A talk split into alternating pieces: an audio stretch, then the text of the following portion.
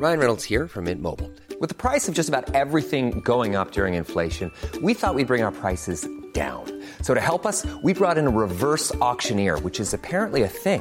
Mint Mobile unlimited premium wireless. Ready to get 30, 30, bit to get 30, bit to get 20, 20, 20, bit to get 20, 20, bit to get 15, 15, 15, 15 just 15 bucks a month. So, Give it a try at mintmobile.com slash switch. $45 upfront for three months plus taxes and fees. Promo for new customers for limited time. Unlimited more than 40 gigabytes per month. Slows. Full terms at mintmobile.com. NoWatch.fm Incredible Web Shows. Cette émission vous est proposée avec la participation de Pritel et du fanshop NoWatch. Bonjour à tous et bienvenue sur le Rendez-vous Tech, le podcast bimensuel où on parle technologie, internet et gadgets. Nous sommes en janvier 2013 et c'est l'épisode numéro 103 où on va parler du CES et de l'adblock free.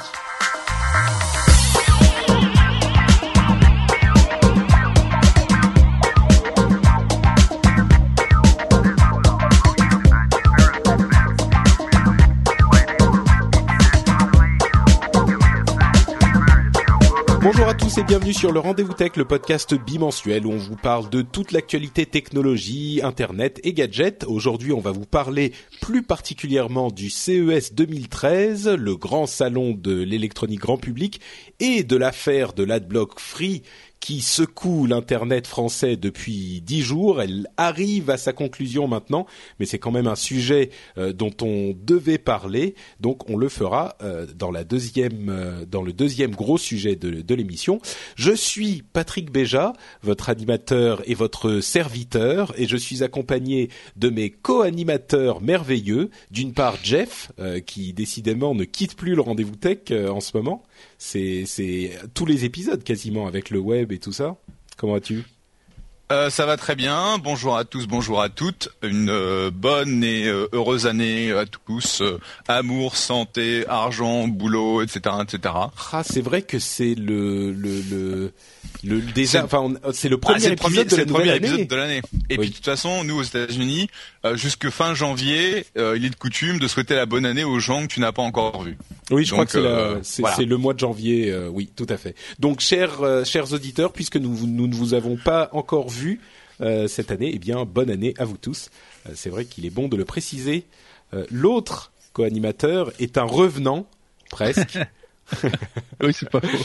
Ouais, Le qui- retour. qui a qui a quitté euh, le monde podcastique depuis l'arrêt de son émission Techno IT, euh, mais qui est de retour euh, au moins en tant qu'invité parce que maintenant il a un petit peu plus de temps. Lionel, comment vas-tu? Bah, très bien. Je me joins à vous pour souhaiter une bonne année et une très bonne santé à tous les auditeurs. Euh, Je suis doublement content de t'avoir aujourd'hui, euh, Lionel, parce que d'une part, bah, c'est sympa de te revoir ou de te réentendre, et d'autre part parce que tu as une expertise sur l'informatique euh, en général qui est non négligeable. Donc, on sera heureux d'entendre ton opinion, en particulier sur des histoires de de, de, de puces et de marchés mobiles, peut-être des choses euh, intéressantes que tu auras à nous dire, ou pas, ou sur d'autres sujets. Hein, T'es libre. Euh, donc, on va euh, vous parler de tout ça euh, et je vous propose qu'on se lance immédiatement dans le vif du sujet, c'est-à-dire le CES 2013. Euh, on le traite régulièrement hein, dans le rendez-vous tech, bah, tous les ans, puisque c'est une conférence qui a lieu tous les ans. Pour ceux qui ne nous suivraient pas depuis longtemps, on va vous redire très rapidement de quoi il s'agit. Le CES, c'est un salon euh, qui présente aux États-Unis l'électronique grand public à toute la presse et à tout le public. Euh, c'est un petit peu l'endroit, enfin l'un des endroits où peuvent se euh, faire et se sentir les tendances de l'année, disons des 18-24 mois à venir. Donc euh, c'est un salon assez important pour savoir ce euh, à quoi sont en train de travailler les grands constructeurs d'électronique. En l'occurrence, euh, cette année, il y a eu deux tendances, à mon sens, qui se sont détachées. Alors évidemment, on n'est pas la, on, exprime notre opinion hein, dans cette émission. Moi, comme d'habitude, j'ai épluché des, je pense qu'on peut dire des centaines de, pages web, euh, de d'articles, de reviews, de vidéos, de tout ça pour vous en donner euh, vraiment l'analyse la plus complète, la plus objective possible, euh, et, pour que vous n'ayez pas bien sûr à vous taper tous ces trucs vous-même, chers auditeurs. Donc c'est vraiment une tendance dont je pense qu'on peut dire qu'elle reflète les impressions, en tout cas des journalistes. Je ne sais pas si ça veut dire que c'est vraiment la seule chose qu'on avait là-bas, mais en tout cas c'est vraiment l'impression des journalistes. Bref, j'en arrive au cœur du sujet.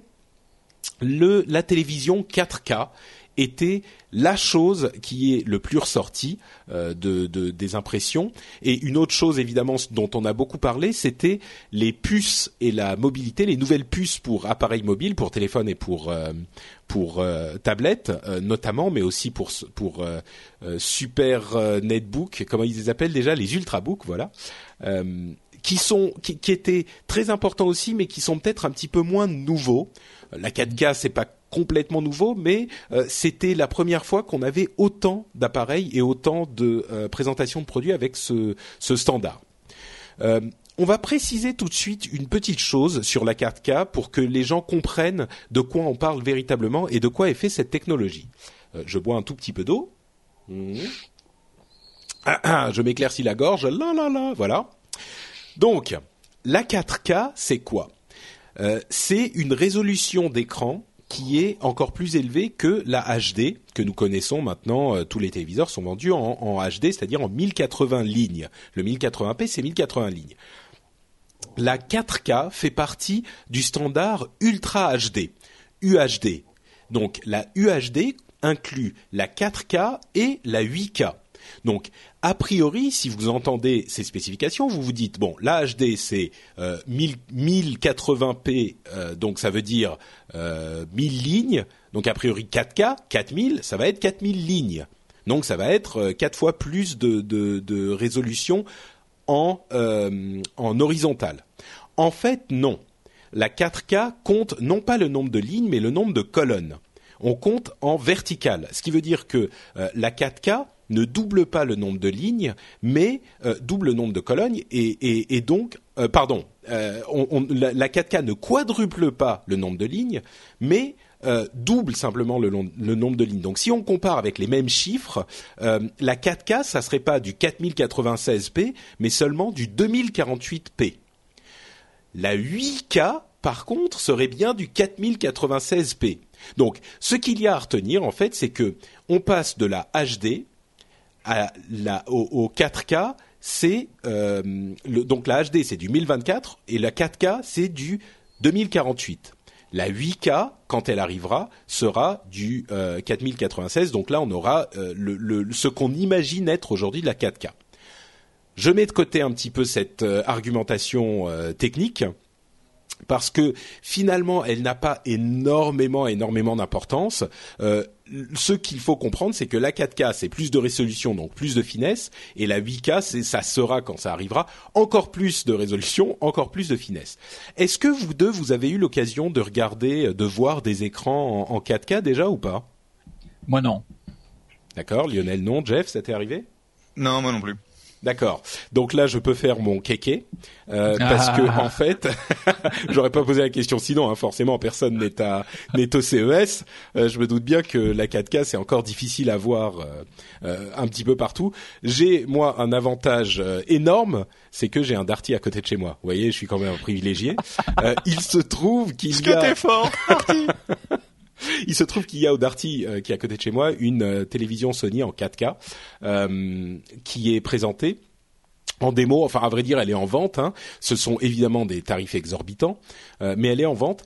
Et j'ai donc eu le plaisir de voir de vives, de vifs yeux moi-même ce que ça donne. Et j'avoue que j'ai été un, un petit peu déçu. Ah bon? Ouais, mais Ouais, mais, mais, mais il y a mais parce que tout le monde dit ah la 4K c'est incroyable, c'est une finesse machin. Et en fait, euh, j'avais moi-même, euh, enfin, la première fois que j'avais vu des écrans euh, Retina, le, le, nouveau, le, enfin l'iPhone 4, l'iPad 3, j'avais trouvé ça pas mal, mais pas invraisemblable euh, qualité. Et tous les autres, toutes les autres personnes qui ont vu des écrans Retina disaient ah mais c'est incroyable, on peut jamais revenir à un écran euh, à une plus faible résolution avant. Euh, une fois qu'on a vu ça, etc. Et moi c'est un petit peu la même la même réaction. Il y a beaucoup de gens qui disent la 4K c'est incroyable, c'est merveilleux. Et, et, une fois qu'on a vu ça, on est émerveillé jusqu'à la fin des temps. Et moi je dis ouais c'est sympa, mais je suis pas complètement mind-blowé, comme diraient certains Américains. Donc peut-être que c'est un petit peu le même type de réaction. ça se trouve, euh, c'est juste mes yeux qui sont bizarres et qui ne voient pas la merveille de la haute résolution. Mais euh, voilà, c'est sympa, hein, je dis pas le contraire, mais bon. Euh, pour poser une question, une question bête, euh, tu as du contenu HD. Qu'est-ce que ça, c'est quoi la différence quand tu as du contenu HD sur une télé 4K Est-ce que tu vois une différence ou est-ce qu'il faut avoir du contenu ultra HD pour l'apprécier? Alors j'imagine que bien sûr il faut effectivement avoir du contenu ultra HD euh, pour l'apprécier au maximum. Euh, il est possible de faire de l'upscaling, ce qu'on appelle de l'upscaling, euh, de, de, de, de, contenu HD normal, mais forcément ça sera pas aussi bon. donc oui, il faut du contenu ultra HD et ce que disent beaucoup de gens, c'est ah mais il n'y a pas de contenu donc ça sert à rien. Oui, effectivement, c'est vrai. S'il n'y a pas de contenu, ça sert à rien. Mais en même temps, c'est la tendance qui annonce l'arrivée plus tard. Euh, la question serait plutôt de savoir est-ce que les gens vont vouloir racheter encore une fois des Blu-ray. Euh, les, les Blu-ray peuvent faire passer du 4K normalement, hein, si j'ai bien compris, mais racheter encore leurs films en 4K alors qu'ils les ont déjà achetés en, en 1080 euh, en HD, euh, c'est à mon avis un petit peu plus problématique parce que le contenu va sans doute finir par arriver. Il faut que les constructeurs nous revendent des trucs. L'autre question, à mon avis, serait peut-être est-ce qu'on ne laisse pas tomber le 4K et est-ce qu'on n'attend pas plutôt le 8K qui là sera un, vrai euh, saut de géant par rapport à la HD, euh, de la même manière qu'il y a des gens qui avaient acheté le HD Ready en quelque mhm. sorte, qui était le 720p, euh, qui mhm. était une raison un peu plus faible que la que la vraie HD. Euh, le, le, 4K ne serait-il pas la HD ready euh, de la Ultra HD Un petit peu dans dans, dans Tech Logs, Cédric et Stéphane en, en, parlaient un petit peu en ces termes. Je, je pense qu'il y a beaucoup de gens qui se disent il vaut mieux attendre le, le, le 8K plutôt que de claquer de l'argent sur la 4K. Vous êtes d'accord vous? Bah, surtout qu'il y a eu quand même un, vent de renouvellement de téléviseurs de la part des consommateurs, enfin depuis quelques années, euh, qui, qui est passé. Donc, euh, grosso modo, les, les, les, les, ménages, les consommateurs ont, une télévision qui, est normalement quand même relativement récente, et euh, avec euh, bah, notamment l'histoire de la de la 3D, etc. Avec les lunettes, euh, tout le monde, tout le monde voulait, enfin tout le monde, euh, beaucoup de personnes voulaient ce genre de technologie. Après, acheter, euh, rentrer dans un acte d'achat pour une technologie certes meilleure, mais bon, euh, somme toute, qui est émergente, moi j'y crois pas tout à fait. C'est vrai que ça, ça, a l'air d'être, euh, ça fait enfin c'est très tôt après l'arrivée de la HD quand même. Je ne sais pas si c'est une impression, mais ça fait vraiment arriver tout le monde a des télé HD depuis les 3, 4, 5 ans. Bien sûr, elles sont en vente depuis plus longtemps que ça, mais c'est vraiment, vraiment réparti partout. Euh, ouais, depuis 4, 5 ans. Euh, avant, on, trouvait encore des télés à, écran, enfin à tube cathodique, quoi. Mm. Ouais, je pense que le le problème, c'est surtout une question un de contenu accessible, deux quelle est la réelle différence que tu vois aujourd'hui avec une télé HD Bon, on a une euh, une 65 pouces euh, HD, euh, 1080p, 3D, machin, etc. Le 3D, on l'a jamais utilisé une seule fois, hmm. euh, juste juste pour dire. Et quand tu utilises un un film en, en définition normale, upscalé pour euh, la télé, effectivement, le, résultat est à chier. Le, c'est, c'est, tu vois le grain qui est pas bon, etc. Par contre, la définition HD, franchement, euh, c'est bon.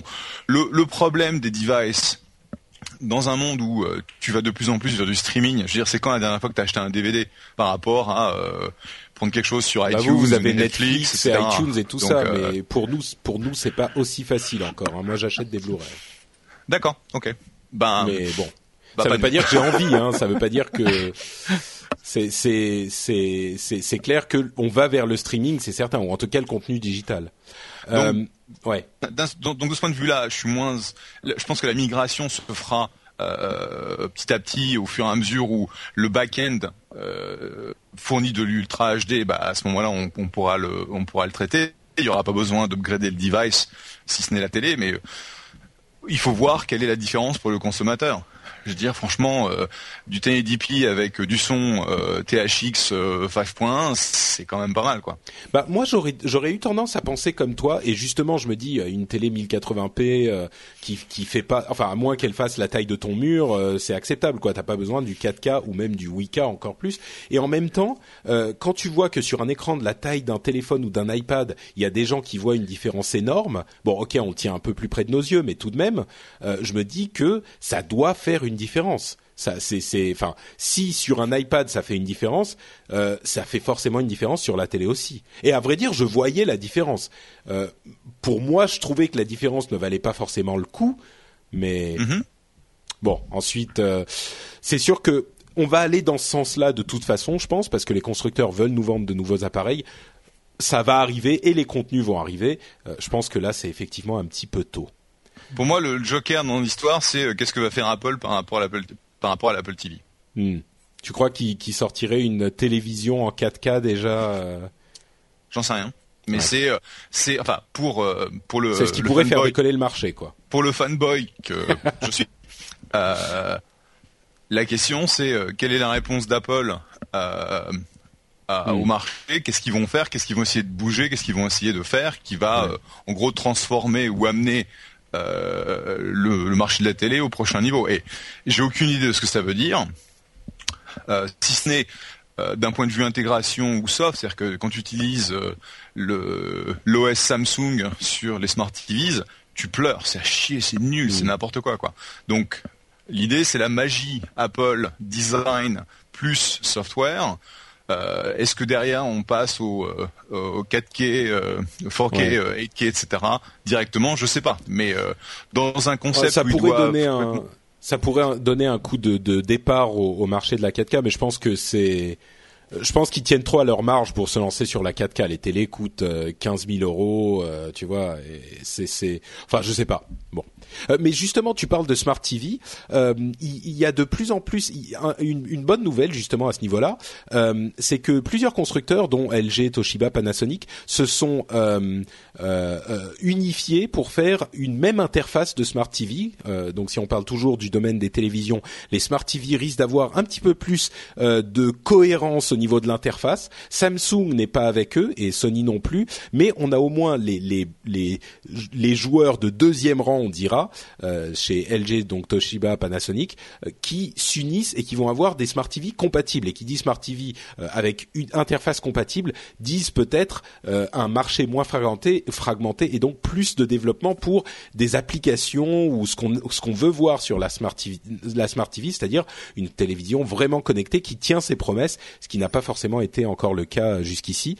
Samsung eux aussi refont leur interface. Ils ont ce qui s'appelle le Smart Hub version 2013 et il propose un boîtier pour mettre à jour les anciennes télévisions qui sont compatibles. C'est-à-dire que euh, grâce à un petit boîtier qui coûte 200 ou 300 dollars, euh, vous le collez sur votre ancienne télévision et elle est mise à jour avec les capacités des nouvelles ce qui est sympathique. Bon, j'imagine que toutes les télés seront pas compatibles, mais c'est un effort euh, intéressant tout de même. Bon, les smart TV vont peut-être se développer un petit peu la, la, conclusion de cette partie télé. enfin, juste, juste je sais pas, excuse-moi, j'ai vu la, la, la, vidéo de présentation de la Smart TV de, de Samsung. Tu avais mis les liens là dans le dans le document. Ouais.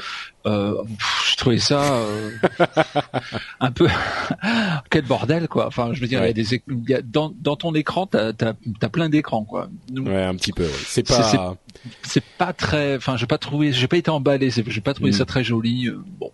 Bah, je t'avoue que on va on va encore dire qu'on tape sur sur Android et sur Samsung et sur ce qui n'est pas Apple. C'est vraiment pas l'intention, mais moi moi j'aime beaucoup les, les, les téléphones Samsung, mais ma tante a reçu pour Noël un, un téléphone Galaxy S3.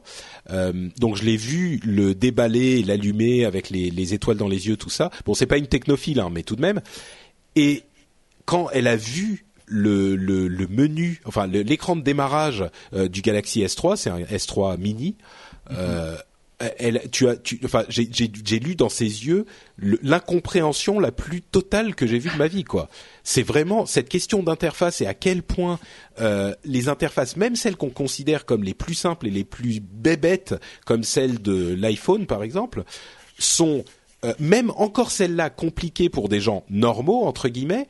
Euh, alors vous imaginez les, interfaces de, de- des Samsung et d'autres téléphones Android sont à, à mon sens, hein, vraiment, on n'est on n'est pas encore à un niveau où les gens normaux peuvent le comprendre de manière naturelle. Et peut-être que les smart TV, effectivement, sont de à ce niveau-là. euh, euh, Il y avait un peu de encore. ça, ouais.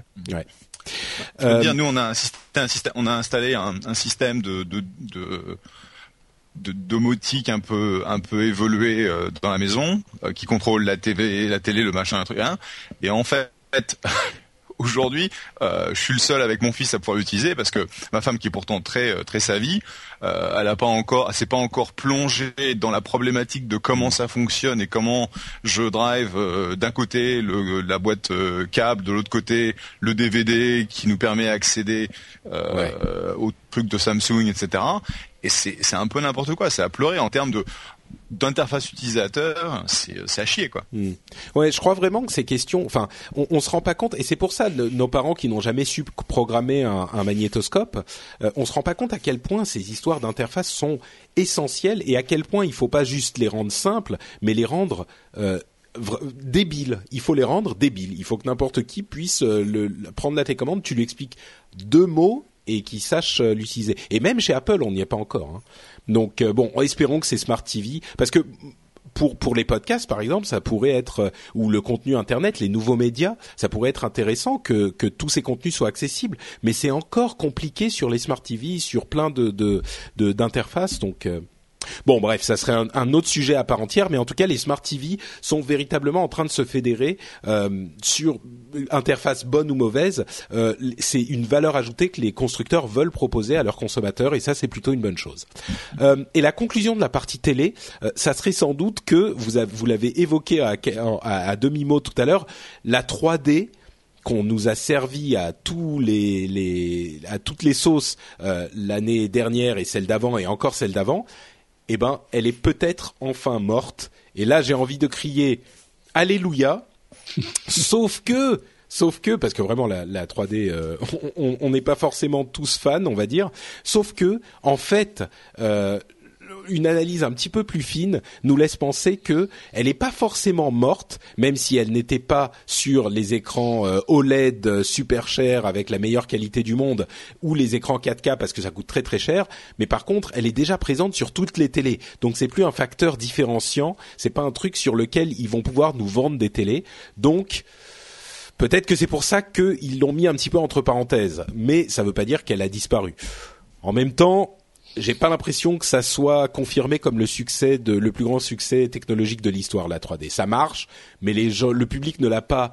S'ils l'ont adopté forcément parce que toutes les télés sont 3D, le public n'a pas, ne demande pas la 3D à tout bout de champ euh, comme on aurait pu, enfin comme auraient pu l'espérer les constructeurs. C'est juste une fonctionnalité que peu de personnes utilisent, je pense. C'est tout. une fonctionnalité qui est présente de toute façon dans toutes Voilà, les télés. ouais, c'est ça. Bon, Euh, deuxième grosse partie du CES, c'est les processeurs euh, graphiques, enfin les processeurs en général pour appareils mobiles. Et euh, à ce à ce niveau, la keynote, la présentation d'ouverture du salon, qui était traditionnellement faite par Microsoft, a été euh, faite par Qualcomm, euh, qui est une société dont vous ne connaissez peut-être pas le nom, mais qui est une énorme société du euh, processeur. Ils font plein plein plein de processeurs ARM et notamment les processeurs Snapdragon euh, qui sont les processeurs je pense les plus utilisés dans les téléphones à l'heure actuelle et les tablettes évidemment. Et ils ont fait une présentation qui enfin franchement on ne s'improvise pas euh, euh, présentateur de keynote et on ne s'improvise pas keynote euh, euh, euh, tout court c'était un truc complètement bizarre, artificiel, avec des gens qui venaient expliquer. Alors ils avaient un slogan qui était "We are born mobile, we're the generation M, Gen M." C'est-à-dire nous sommes nés mobiles, nous sommes la gé- génération mobile.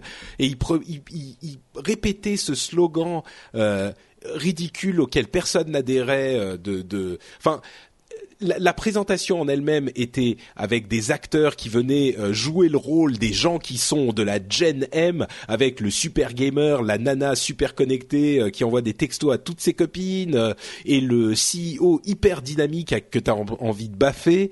Il y avait des, des, des, des l'arrivée de Steve Ballmer qui était un petit peu marrante mais un petit peu étrange. Il y avait Big Bird, ce, ce, ce personnage de Sesame Street euh, euh, pour enfants, euh, suivi de Desmond Tutu. Il y avait une actrice du prochain Star Trek qui est venue présenter son film en ne comprenant rien à ce qu'on lui disait, elle avait une tête, on avait l'impression qu'elle s'emmerdait comme c'est pas permis.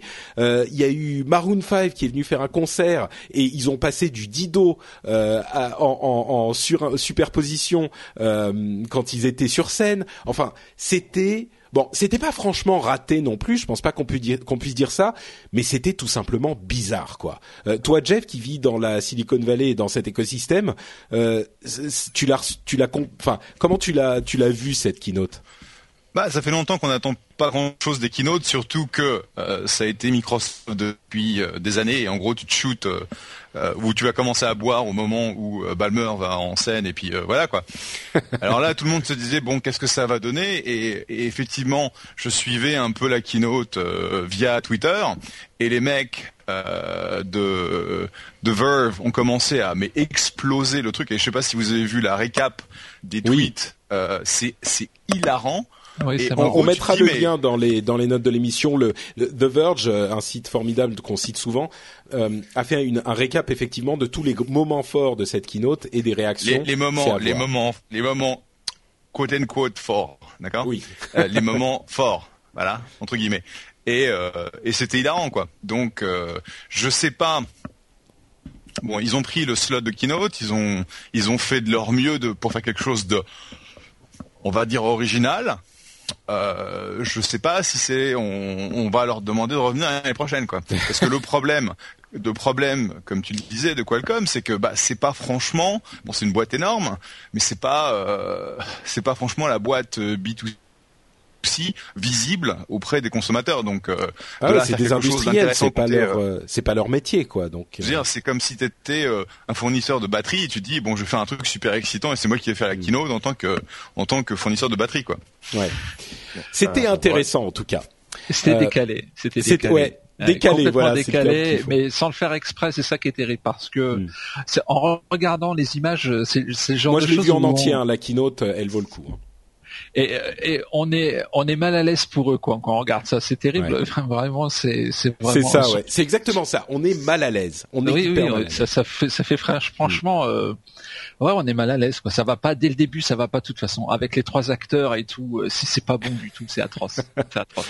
Bon par contre il y avait le trailer euh, de leur nouvelle enfin le trailer entre guillemets de leur, la bande annonce de leur nouveau processeur qui est assez sympa euh, que je mettrai aussi dans les liens de l'émission. Je vous laisserai la découvrir. C'est avec un petit dragon euh, enfin un dragon super menaçant qui en fait euh, n'est pas si menaçant que ça. Il est mignon, mais enfin bon, quand même pas mignon à ce point-là, mais il est tout petit et enfin. Elle est vraiment pas mal. Je vous la recommande. Bref, euh, tout ça pour dire que nous avons une flopée de processeurs euh, qui, qui ont été annoncés, de processeurs mobiles.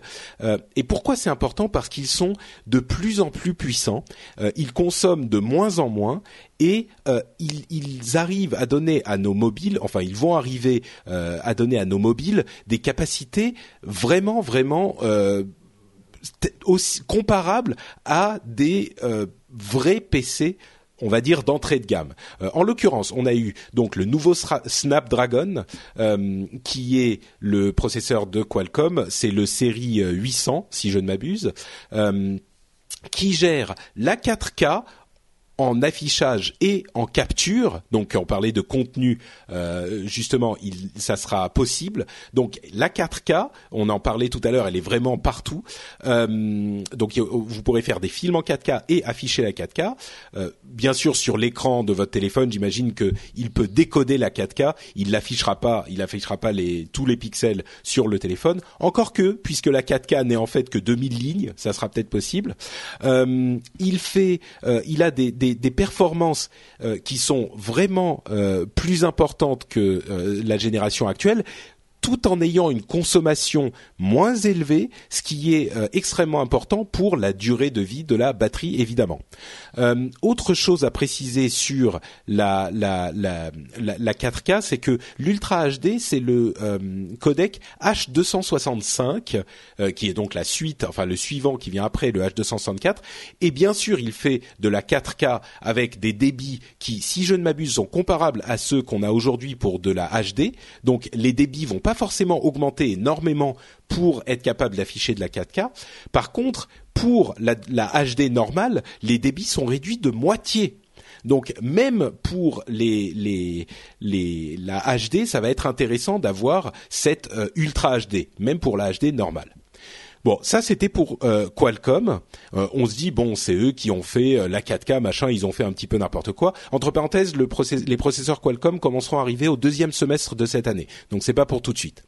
On passe sur Nvidia, qui eux aussi ont un nouveau processeur, c'est le Tegra 4, et qui lui aussi fait de la 4K. Donc quand vous on vous dit la 4K est présente partout, euh, on vous ment pas. Hein.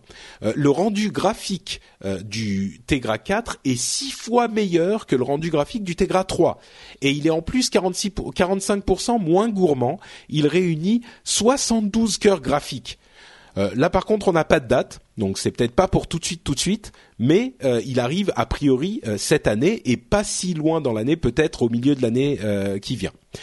donc le, le Tegra 4, on arrive vraiment à des capacités graphiques très très impressionnantes qui atteignent celles de, comme je le disais, d'un PC bas de gamme Peut-être que je suis un petit peu optimiste en disant ça, mais en tout cas, euh, c'est des, capacités graphiques qui sont euh, très très impressionnantes et qui n'ont plus du tout à rougir face à des consoles euh, ou des PC, même si on n'est pas exactement au même niveau.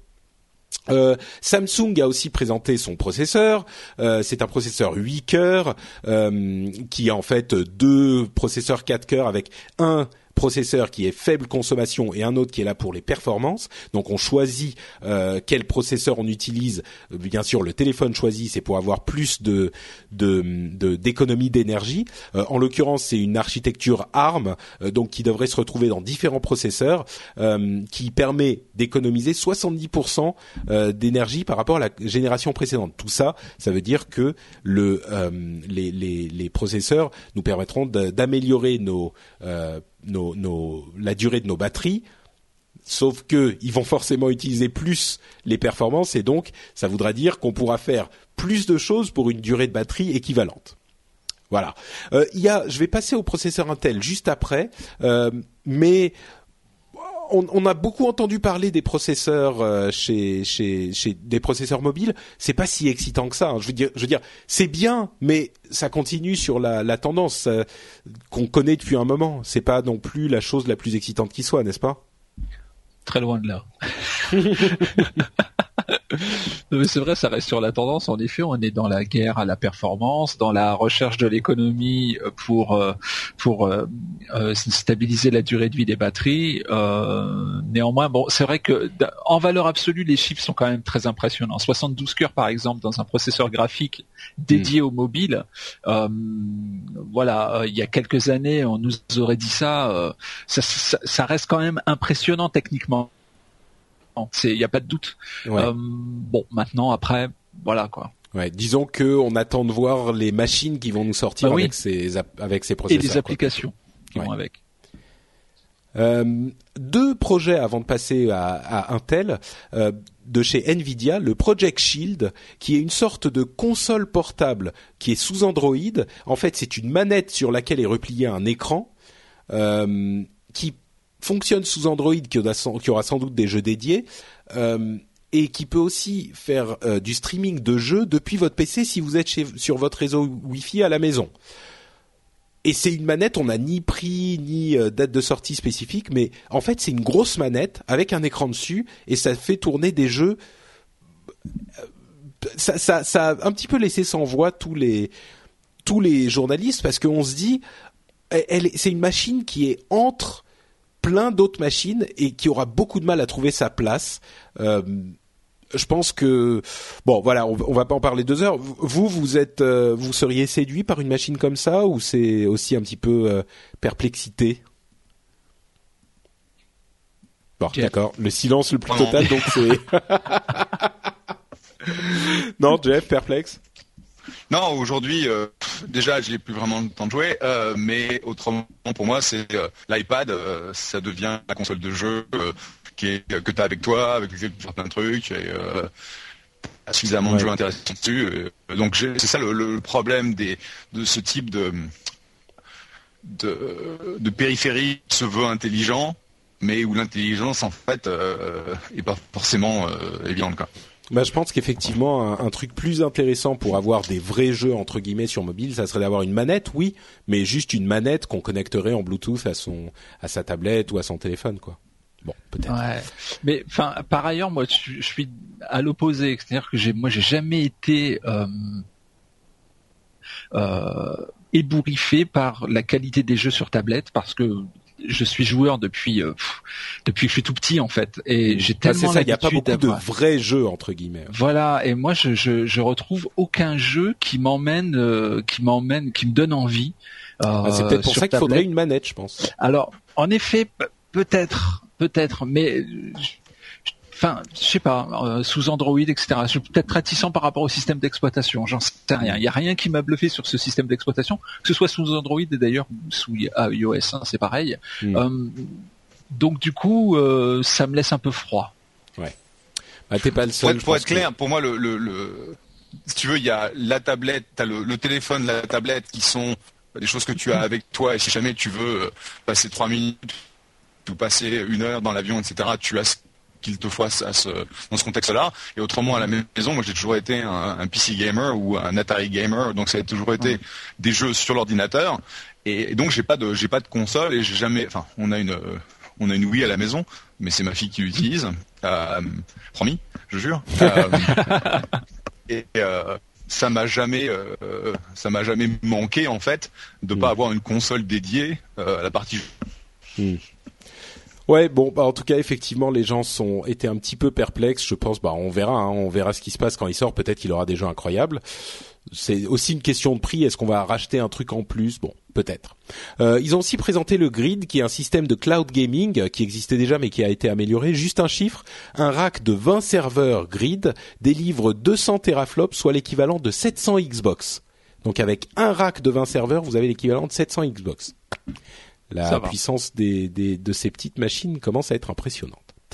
Euh, on conclut cette partie sur les processeurs avec les processeurs Intel euh, qui sont qui ont été présentés et qui là aussi vont toujours plus loin dans la baisse de consommation euh, avec une annonce initiale sur les nouveaux Ivy Bridge, euh, les derniers processeurs de la dernière génération qui étaient un petit peu là encore on parlait de de d'arnaque marketing avec la 4K là encore il y a eu une sorte d'arnaque marketing avec la consommation parce qu'ils sont passés d'une d'un calcul qui était basé sur la puissance maximum consommée à un calcul sur la puissance effective. Euh, c'est la différence entre le Max Thermal Design (MTD) et le Scenario Design Power. Euh, euh, SDP, pardon, excusez-moi, c'est Thermal Design Power, donc TDP à Scen- Scenario Design Power, SDP. Peu importe ces- ces- cette nomenclature, ils ont au début annoncé que leur dernier processeur passait de 17 watts à 7 watts, et là tout le monde a, a- a dit mais oh là là, mais c'est incroyable, pas possible, invraisemblable. En fait, c'était 17 watts en TDP à 7 watts en SDP. Donc si on compare la- avec les mêmes nomenclatures, on passe de 17 à 13. Ce qui est tout de suite beaucoup. C'est pas mal, hein. C'est bien. On va pas se plaindre. Mais c'est quand même beaucoup moins impressionnant. Bref, les, les nouveaux Putain, Patrick, processeurs. il est tellement savant. Patrick, il est tellement savant. Il parle de choses, je comprends rien du tout. bah, je pense que les, les, les auditeurs n'auront pas tellement compris non plus, donc je vais parler d'autre chose, euh, c'est-à-dire ce que ça va effectivement donner dans les machines. Et il disait donc chez Intel que les nouveaux ultrabooks, au cas où vous ne le saviez pas, c'est Intel qui a poussé les, les ultrabooks et leurs spécifications. Donc euh, les, les, les nouveaux ultrabooks sont vraiment, ils ont une ligne directrice qui est euh, donnée par Intel. Et ces nouveaux ultrabooks, la génération 4 des, ultrabooks arrivera fin 2013 avec euh, les écrans touch, touch obligatoires et le WiDi, c'est-à-dire le wireless display, la, la connexion à l'écran sans fil obligatoire et All Day Battery Life, donc une batterie qui dure toute la journée. En gros, ça doit être 8 ou 9 heures hein, toute la journée. Et les premiers prix seront à 600 dollars. Donc, ce que ça veut dire, c'est que si vous voulez euh, acheter un ultrabook, un, PC portable très léger, euh, peut-être qu'il vaut mieux attendre la fin de l'année avec euh, les nouveaux processeurs de la famille Haswell de Intel ou de Intel plutôt, comme il faut le dire quand on parle correctement. donc voilà. Pour info, les nouveaux ultrabooks de la fin de l'année seront hyper hyper intéressant. Moi, le wireless display est quelque chose qui m'intéresse particulièrement, et bien sûr la batterie toute la journée parce que euh, c'est vrai que ça dépend beaucoup du type d'appareil qu'on a. Une batterie qui dure 6, 7, 8 heures, c'est quand même un confort d'utilisation qui est pas négligeable, quoi. Euh, il y avait aussi d'autres processeurs, hein, des, des, atomes euh, pour euh, Windows et, et, pour les tablettes Android et tablettes Windows qui ont plus de batterie, moins cher, blablabla, qui devraient arriver fin 2013. Des atomes pour téléphone, donc Intel se lance vraiment dans le téléphone. Et il y a même des, des les Lexington qui sont pour les téléphones d'entrée de gamme, très très bon marché, qui sont quand même assez corrects, même si ils sont d'entrée de gamme. ils peuvent décoder de la vidéo en HD, ils ont des caméras, ils gèrent les caméras d'1,3 3 mégapixels. Euh, ils font de, ah, pardon 5 mégapixels. Euh, c'est des, appareils assez corrects. Ce que ça veut dire, c'est que d'ici fin 2013, on peut imaginer que tous les téléphones auront des capacités de smartphone. Les, les, dumb phones auront disparu. Euh, bon, quelque chose à dire sur Intel? Pas trop pour ma part. Non.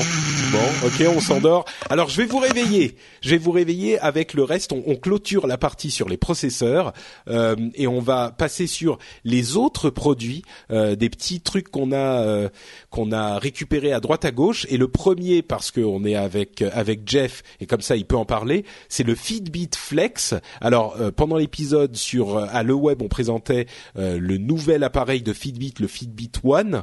Euh, il y a encore un nouvel appareil, euh, enfin un appareil, un nouvel euh, objet connecté chez Fitbit. Pour ceux qui ne s'en souviendraient pas, ce sont ces petits bitonios qui enregistrent plein de données sur vous au cours de la journée, combien si vous vous déplacez beaucoup, si vous courez, etc. Et ça vous donne ensuite des rapports sur toutes les données qu'il a enregistrées sur vous. Alors là, le Fitbit Flex, c'est quoi? Donc le Fitbit, comme tu le dis, ça fait 4 ans que ça existe. Euh, on en est maintenant au troisième modèle, Fitbit Ultra, Fitbit Zip, ah. Fitbit One. pardon Jeff, je, je, je, fais euh, disclaimer, euh, tu es un investisseur de la société Fitbit. Oui, je suis un investisseur. J'ai, ça fait maintenant 4 ans que, que je suis affilié et que j'ai mis enfin de, de l'argent dans la boîte pour la lancer.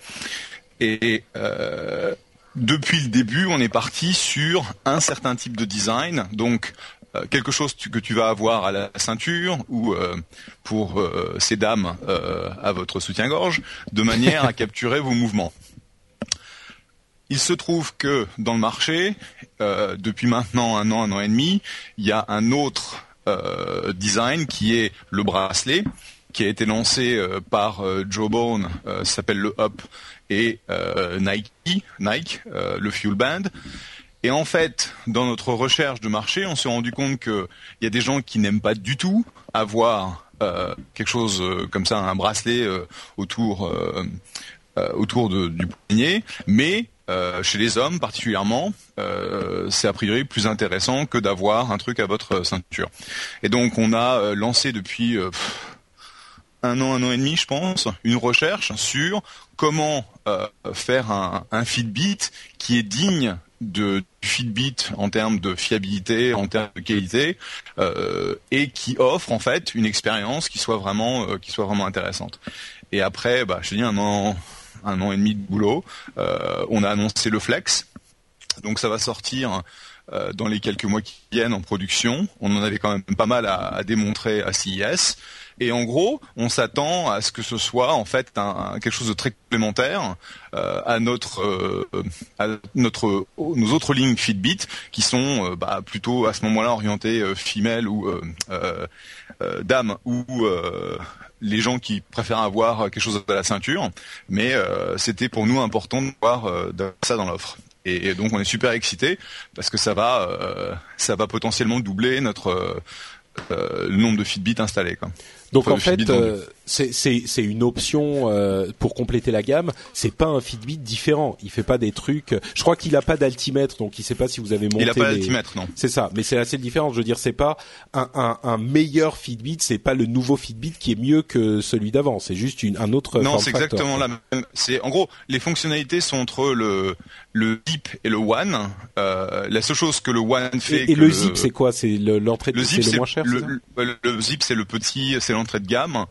Euh, qui est à 59 dollars, le One est à 99 dollars, le Flex est à 99 dollars, et c'est vraiment une question de préférence. Et la question Mm. en fait que j'ai, je vois James euh, la semaine prochaine, euh, et en fait la question c'est si j'ai un One et un Flex, est-ce que mon compte va pouvoir intégrer les deux de manière à ce que, bah, tu vois, il y a des jours où je prends le One et des jours où je prends le Flex? Ah bah c'était la pas, question euh, que j'allais te poser justement.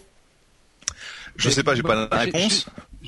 Juste, moi j'ai pas compris la différence entre le, le One et le Flex au niveau de. Alors le, le One on le porte à la ceinture, ok? Le Flex, c'est un bracelet. Ouais. Mhm. Et le ah ouais ok d'accord. Flex, c'est un bracelet. Le, le- le Flex c'est un bracelet comme une montre. C'est ça. Exact. Ok. Voilà, Là, c'est ça. Ok. Ok. Eh ben écoute. euh, sauf le que sauf que tu Oui. vas pas sauf que le le le fuel band par exemple tu vas pouvoir l'utiliser comme montre c'est-à-dire que tu vas avoir l'heure alors que euh, le le flex euh, c'est vraiment pas fait euh, pour remplacer une montre c'est euh, c'est quelque chose que tu vas porter bah, de l'autre côté, enfin si t'es droitier, tu vas porter ton flex à la main droite et ta montre à la main gauche, et euh, ça va simplement capturer tes mouvements et tu vas pouvoir euh, avoir, un, tu vas pouvoir euh, faire un double tap sur le sur le bracelet, ça va te donner euh, juste une indication de ce que tu as fait, mais autrement, tu vas pouvoir consulter ton progrès sur ton téléphone. C'est-à-dire que si tu as un smartphone, euh, ça va euh, ça va Ouais, synchroniser d'écran via dessus, quoi. Bluetooth. Voilà, c'est ça. Ça va synchroniser via Bluetooth. Euh, pour s'amuser, pour les téléphones Android, euh, on a mis en place euh, un protocole NFC. Et donc, tu double, tu tapes avec ton téléphone sur le sur le Flex et ça upload la donnée par NFC. Ce qui est trop fort. Ouais, ouais. Moi, je suis pas grand. Je trouve que le Bluetooth est plus intéressant que le NFC, Oui, je suis mais c'est d'accord pas le avec toi. même Non, mais c'est- utilisation. C'est euh, quand ils m'ont dit ça, j'aurais dit euh, mais pourquoi ça fait ça? Ils disent bah, bah, personne n'utilise les NFC, donc comme ça au moins on a une application d'utilisation NFC. Ok. Et donc euh, D'accord. Mais, vraiment, le, le, le point im- important, c'est c'est pas un remplacement, c'est pas meilleur, c'est juste un choix personnel. Ouais. Tu l'as à la ceinture ou tu, l'as au poignet. L'essentiel, Ouais. c'est d'avoir un Fitbit sur soi, c'est tout. c'est ça qui est important.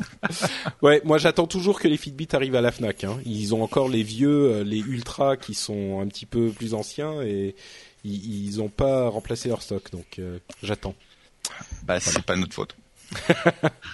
Je leur euh, enverrai un, un mail à leur service client.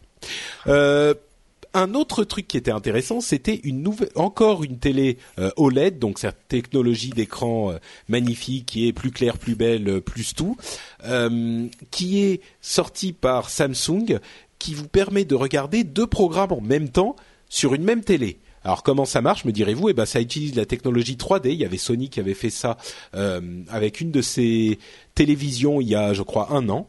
Euh, et quand, évidemment, la, technologie 3D envoie deux images. Et euh, quand vous portez vos lunettes, euh, vos lunettes 3D actives, une image est envoyée vers un œil et l'autre image est envoyée vers l'autre. Et ben là, avec cette technologie, ils font en sorte que les deux images différentes, donc des deux programmes différents, sont envoyés euh, à deux personnes différentes au lieu d'avoir deux yeux différents. Donc vos lunettes se règlent pour ne voir que les images d'un programme ou que les images de l'autre. Évidemment, il faut les écouteurs en même temps pour entendre le son du programme qu'on veut regarder. Euh, logique. Ça permet aussi de jouer à des jeux en multijoueur euh, sur la même télé avec un plein écran. Ça c'est plutôt sympa. Euh, c'est un petit peu, disons que c'est un gadget marrant. C'est une 55 pouces qui coûte quand même 8000 euros. On va dire que ça fait cher du gadget, quoi. Mais si c'était intégré dans toutes les télés, peut-être que ça servirait de temps en temps, on va dire. Ouais, pour le jeu multijoueur, c'est quand même bien. Il n'y a pas de Mm. doute. Ouais, c'est vraiment l'utilisation qui pourrait être intéressante. Ouais. Bon, euh, pour les, les programmes télé, genre regardez, euh, euh, euh, comment elle s'appelle? Je regarde plus la télé depuis longtemps, donc euh, moi je pensais à la cuisinière là, qui, qui égorgeait les, les qui, qui tabassait les, les oiseaux, euh, les poissons en direct. Ah, comment elle s'appelle Ah, Maïté Maïté, merci, voilà. Maïté. Pour regarder Maïté pendant que l'autre regarde Transformers, c'est un peu bon, c'est possible. Hein, mais bon. Bref, euh, les Lego Mindstorm EV3 euh, c'est des, des, des Lego en fait euh, qui existaient depuis longtemps dans des versions euh, un petit peu plus anciennes, qui sont des Lego robots programmables. C'est-à-dire que c'est des robots qu'on peut construire soi-même. Ils ont différents éléments comme tous les comme tous les les les, les Lego de la Terre. Hein. Euh, et là, la troisième version intègre euh, une connectivité avec les smartphones, euh, plein de senseurs différents, et enfin de, de capteurs différents. ça coûte 350 dollars et ça sera disponible au deuxième semestre 2013. C'est un petit peu cher, mais c'est un, un, un, gros gros kit. Donc vous pouvez faire plein de choses différentes. Il y a genre euh, euh, 17 robots différents qu'on peut construire, qui sont déjà inclus, euh, dont les instructions sont disponibles sur le net et dans la boîte. Euh, mais ensuite, euh, notre imagination est la seule limite. C'est pour les enfants de, de, à partir de 10 ans et jusqu'à jusqu'aux enfants qui ont euh, je sais pas 77 ans hein. euh, mais c'est vraiment un truc marrant quoi. Moi je serais curieux de voir ce que ça peut donner.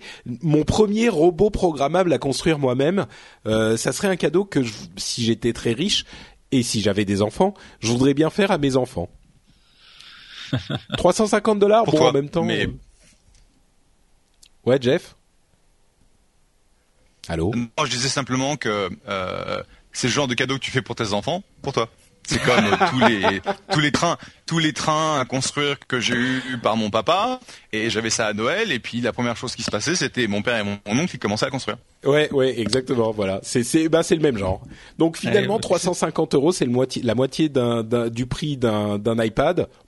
Ah, écoute, c'est acceptable. Euh, le Vuzix M100, qu'est-ce que que c'est que ça euh, Eh ben, c'est un concurrent du Google Glass qui sera vendu dès cet été pour 500 dollars environ. Alors, concurrent du Google Glass, il faut le dire vite, euh, c'est sous Android 4.0. C'est surtout contrôlé par une app qui est sur le téléphone. Donc, euh, c'est une sorte de truc qu'on pose sur ses lunettes, qui va afficher une image visible par l'œil, par un des deux yeux, généralement le droit, j'imagine, et qui va afficher les informations qu'on dit euh, auxquelles on lui euh, qu'on lui dit d'afficher avec notre téléphone.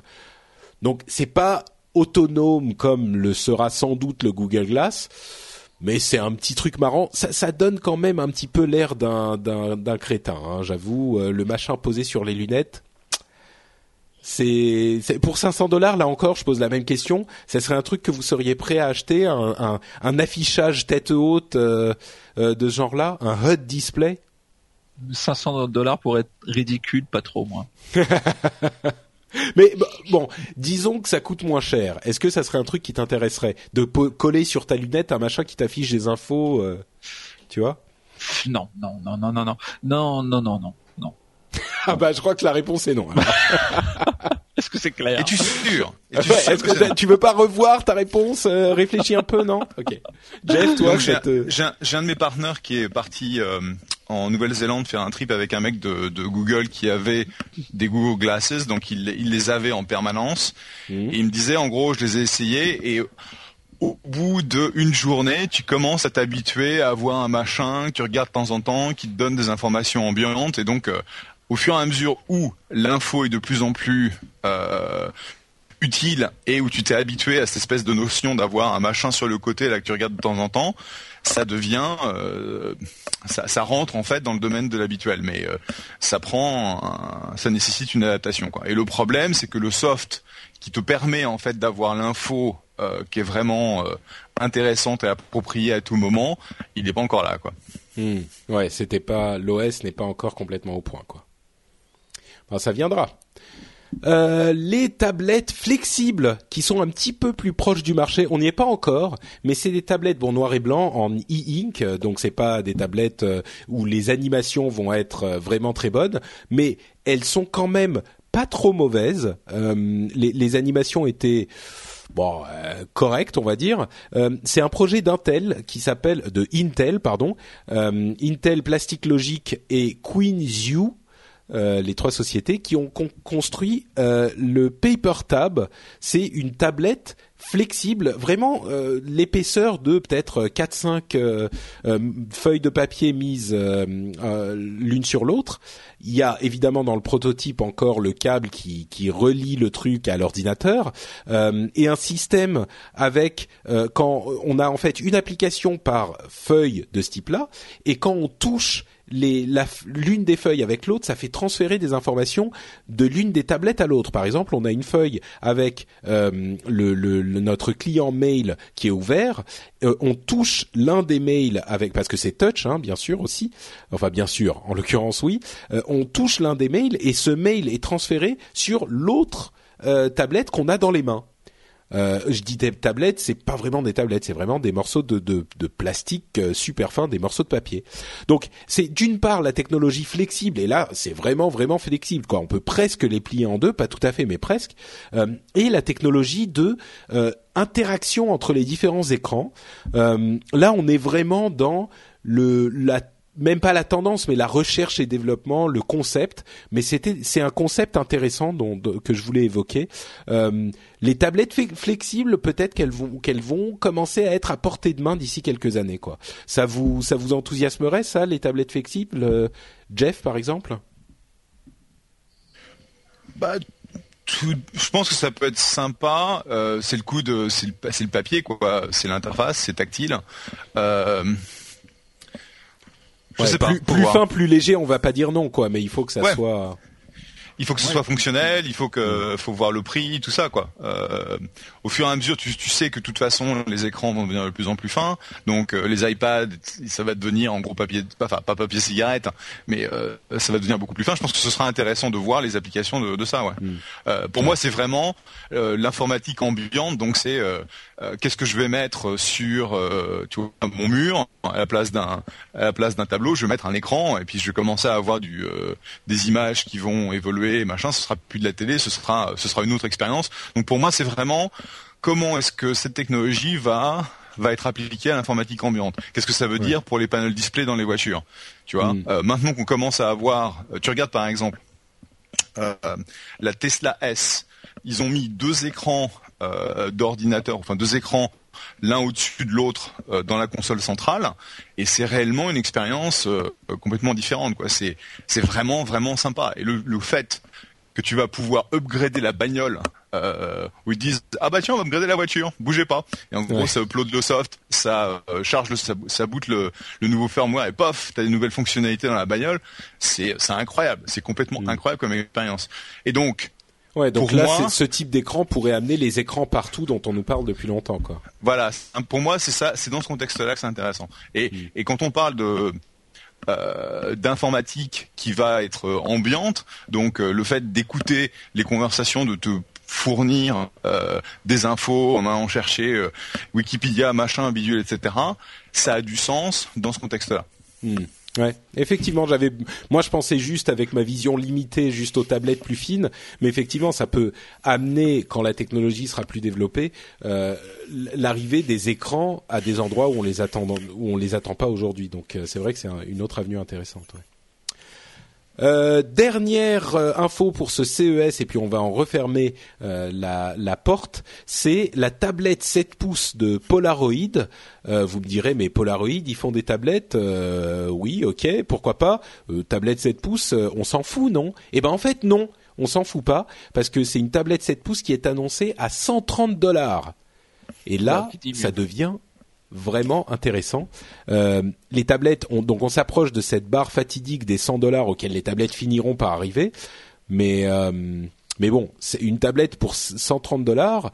Moi, je trouve ça plutôt intéressant. ils ont une interface un petit peu bizarre, mais à la limite, peu importe. C'est le fait que le prix continue à baisser et qu'on n'est pas arrivé encore au prix plancher. Les tablettes gratuites avec euh, un abonnement à, Amazon ou euh, ce genre de choses, ou euh, tablettes gratuites avec trois DVD, ça pourra peut-être arriver d'ici quelques temps. Bon, peut-être avec trois Blu- trois Blu-ray, mais pas trois DVD.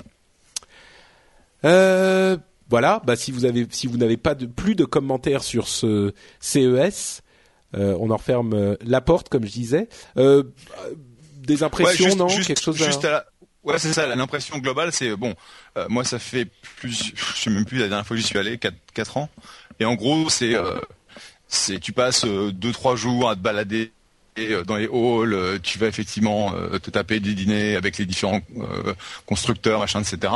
Mais in fine, c'est, tu, tu, te demandes un peu pourquoi t'étais là, quoi. Et mm.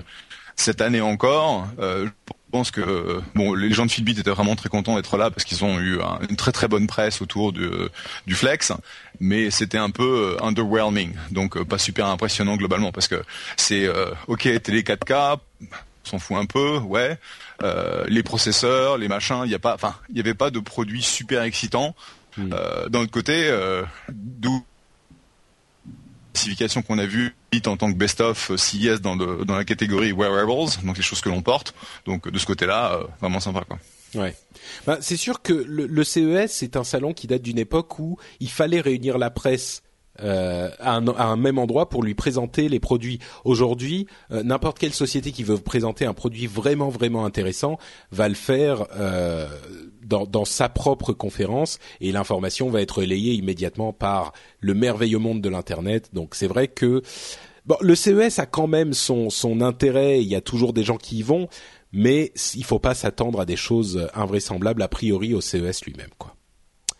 C'est c'est juste un euh, une autre chose qui était intéressante euh, que j'ai entendue dans différentes émissions, c'est que c'est un endroit où se font les deals. Pour les, pour le public c'est pas forcément le plus intéressant mais pour les constructeurs les distributeurs les chaînes de, euh, de, distribution physique tout ça c'est des endroits importants pour discuter pour se rencontrer et pour faire les deals qui qui font tourner tout le retail. Mais bon euh, ça, c'est encore une autre question qui est peut-être un petit peu loin de nos, de nos préoccupations à nous consommateurs. Euh, bon, bah Lionel, si t'as plus rien à ajouter. Non, rien à rajouter là-dessus. Eh ben, on va passer au sujet suivant en proposant quand même euh, à, Jeff aussi la porte de sortie parce que tu me dis que tu as une heure généralement. et là, on est déjà à une heure. On a fait une heure sur le CIS.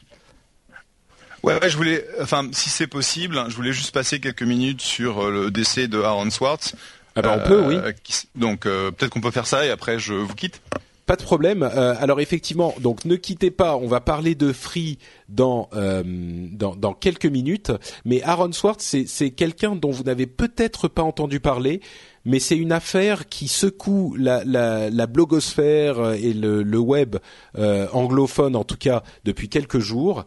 Euh, bah, je vais, je te laisse expliquer peut-être, Jeff, puisque tu, tu en parlais. Oui, en gros, c'est donc Aaron, c'était un, un, espèce de prodige de, de l'informatique Hey, I'm Ryan Reynolds. Recently, I asked Mint Mobile's legal team if big wireless companies are allowed to raise prices due to inflation. They said yes. And then when I asked if raising prices technically violates those onerous two-year contracts, they said, "What the f*** are you talking about? You insane Hollywood ass." So to recap, we're cutting the price of Mint Unlimited from $30 a month to just $15 a month. Give it a try at mintmobile.com slash switch. $45 up front for three months plus taxes and fees. Promoting for new customers for limited time. Unlimited more than 40 gigabytes per month. Slows. Full terms at mintmobile.com. I'm Sandra, and I'm just the professional your small business was looking for. But you didn't hire me because you didn't use LinkedIn jobs. LinkedIn has professionals you can't find anywhere else, including those who aren't actively looking for a new job, but might be open to the perfect role, like me. In a given month, over 70% of LinkedIn users don't visit other leading job sites. So if you're not looking on LinkedIn, you'll miss out on great candidates like Sandra. Start hiring professionals like a professional. Post your free job on linkedin.com/achieve today. Euh, puisque à l'âge de 13 ans, 14 ans, il a commencé à travailler avec euh, euh, la petite équipe qui a développé RSS, donc le protocole de distribution d'informations utilisé par tous les blogs aujourd'hui. Et, tous les podcasts. Sans, le, en gros, sans lui, il n'y aurait pas eu de podcast. Enfin bon, peut-être pas, mais il a aidé à la construction du protocole qui permet les podcasts.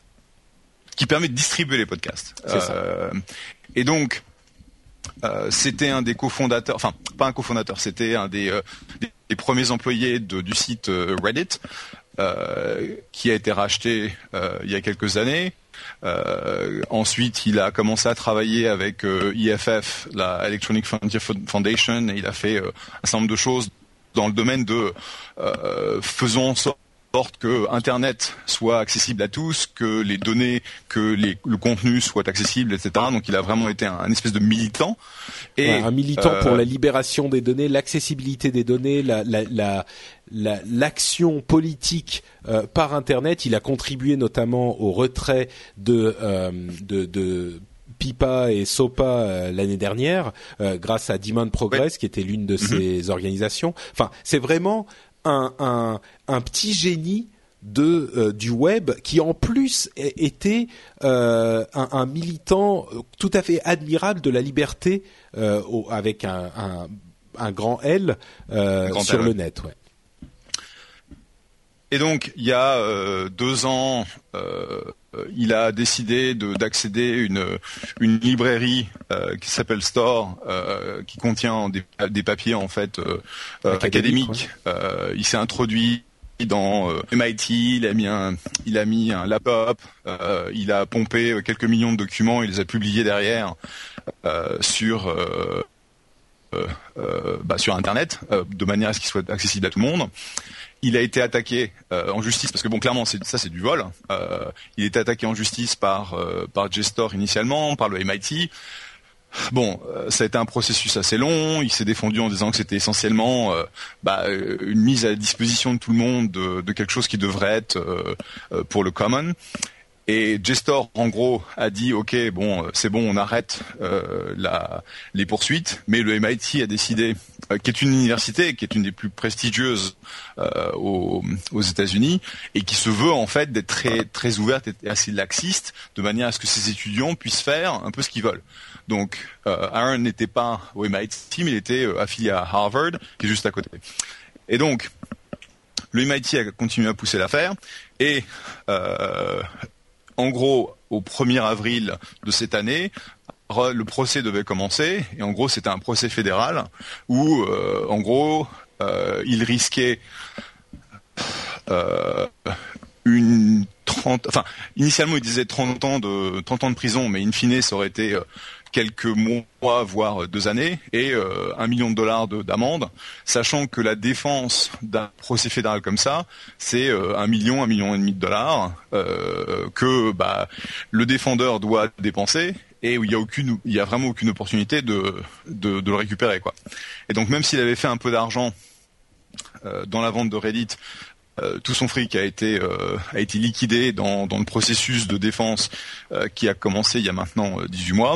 Et en gros il s'est pendu vendredi, il faut savoir qu'il avait un côté un peu dépressif, enfin pas un peu dépressif, et donc malheureusement il s'est pendu vendredi pour bah, pour arrêter en fait ce processus. Et en gros c'est un énorme choc euh, samedi euh, où c'était vraiment tout le monde était désolé de ça. Et puis hier on a commencé à poser les questions de mais c'est la faute de qui? Parce que en gros pourquoi est-ce que le MIT n'a pas droppé ses, euh, son procès? Et pourquoi est-ce que le le prosécuteur du, du Michigan a fait du zèle pour aller mm. derrière Aaron? Bon il a clairement, il a fait une connerie, il a fait quelque chose d'illégal, donc qu'il est à payer, ce serait, euh, ce serait raisonnable et attendu, mais pas euh, dans des conséquences euh, aussi aussi larges que ça, sachant qu'il y a des bon il y a le il y eu le, procès à HSBC où HSBC en gros a, blanchi de l'argent mexicain, de la drogue pendant des années et des années. C'est des milliards de dollars qui sont qui ont été blanchis à la connaissance de tous et ils ont payé quelques quelques millions d'amendes quoi. Donc c'est vraiment euh, de poids de mesure. Ben, il, y a, effectivement eu. Bon, d'une part, j'ai rarement vu autant d'émotions euh, dans la dans la, sphère technophile euh, qu'à la mort de Aaron Schwartz. De, tout le week-end, ça a été réaction sur réaction et des gens euh, avec une, une, euh, une, tu pouvais sentir leur gorge prise dans les mots qu'ils écrivaient. Quoi. C'était, c'était assez frappant de, d'émotion. et d'autre part, il y a eu effectivement des commentaires dont qui étaient tous assez d'accord sur le fait que oui, Aaron Schwartz, avait fait quelque chose qu'il n'aurait pas dû faire. Euh, par contre, et c'est Lawrence Lessig, je crois, qui est un professeur très très connu de Harvard, euh, qui a fait ce commentaire. Il a dit euh, c'est au moins en partie la faute du gouvernement et du MIT qui ont eu une attitude de bully. Je ne sais pas comment ça se traduit en français bully, de de, gros euh, qui tapent sur le petit quoi. Ils ont voulu le faire ce procès euh, parce qu'il avait pris quelques fichiers, euh, bon quelques millions de fichiers. ils ont ils ont voulu donner l'impression que c'était un terroriste qui avait hacké des systèmes informatiques vitaux et, d'autres ont dit aussi qu'il y avait là dans cette dans cette procédure l'aveu d'impuissance de euh, du gouvernement et peut-être d'autres intérêts qui étaient derrière euh, face à la propriété intellectuelle et la, diffusion illégale de la propriété intellectuelle sur les supports numériques. Et donc, euh, ce qu'ils ont voulu faire, c'était faire un exemple avec ce pauvre Aaron qui, comme tu le disais, Jeff, bah c'est pas qu'il a blanchi de l'argent, c'est pas qu'il a volé des secrets nucléaires, c'est pas que voilà. Et ils ont voulu en faire un exemple et ils en ont tellement fait que euh, ça a mené, en, tout cas, ça a contribué à, au résultat qu'on sait. Euh, je pense que ça risque d'amener une sorte de prise de conscience. Il y a une telle levée d'indignation, il y a une telle indignation dans cette histoire euh, ça a été repris évidemment, comme vous en doutez, par euh, il y a des hashtags pour la diffusion gratuite de euh, PDF que chacun puisse faire sur sur Google Docs. Il y a Anonymous qui s'en est qui s'en est mêlé, etc., etc. Ça pourrait être un moment où il y a une sorte de prise de conscience où on se dit bon euh, il faut peut-être arrêter de traiter ces gens qui font des choses illégales, et ça c'est avéré et tout le monde est d'accord, peut-être d'arrêter de les traiter comme des criminels euh, de guerre, euh, pas des criminels de guerre, je veux dire des criminels comme des, des terroristes, euh, parce que c'est pas raisonnable. Il faut revenir à la raison dans ces histoires. Alors je sais pas si ça arrivera, mais euh, c'est un petit peu ce qu'on entend aujourd'hui. Et le, le, le, le parquet du Massachusetts est et, et, et, hum, pointé du doigt dans le pays entier, j'ai l'impression, en tout cas dans les cercles technophiles. Oui, et puis euh, là, tout le monde est en train. Pardon, vas-y. Vas-y, Non, non, j'allais juste dire qu'en plus, c'est pas un récidiviste, quoi. Tu, vois, tu parlais des Anonymous à un moment donné. Euh, eux, ils récidivent sans arrêt, c'est-à-dire qu'ils font des choses illégales, ils les revendiquent et ils en refont par derrière, ils en font par derrière. Là, c'était un one shot. Euh, une connerie faite à un moment donné et une espèce d'acharnement judiciaire qui s'est euh, appliqué sur un homme qui, qui, qui, euh, qui, vu son état dépressif, a décidé de tout arrêter. Parce que de toute manière, oui, on est, ça devient kafkaïen, quoi. On est dans une espèce de, de procès kafkaïen et et, et tu peux pas arrêter une machine aussi énorme qu'une justice mmh. qui a décidé, qui a décidé de toute façon de, de, t'écraser, de, de t'écraser, voilà. et, et qui a des moyens de le faire, puisque de toute manière, la connerie est avérée. Donc bon. Oui. et puis de toute façon, il y a plusieurs choses. Un, c'est, euh, un système euh, basé sur la jurisprudence, et donc à partir du moment où tu fais un exemple, euh, c'est utile aussi pour les cas, les cas futurs. je pense que son action depuis depuis plusieurs années, au sein de SOPA, PIPA, etc., a hérité plus d'un clampin au niveau du gouvernement, et donc ils ont essayé de bah, de le mettre sur ce sur ce coup-là, au le clouer, ouais, ça, et, de faire en sorte que euh, un ce soit un exemple et deux il se il se calme. Et, euh, et puis trois, c'est la c'est la c'est la connerie en bas effectivement. Euh, d'une, enfin, le, le, MIT a lancé une une investigation pour savoir ce qui s'était passé, mais bon, c'est fort. Enfin, je veux dire, le Provo qui a écrit ça, c'est un faux cul parce que je vois pas comment est-ce qu'il pourrait euh, il pourrait prétendre que ça s'est fait derrière son dos et qu'il ah bah, pas au courant quoi.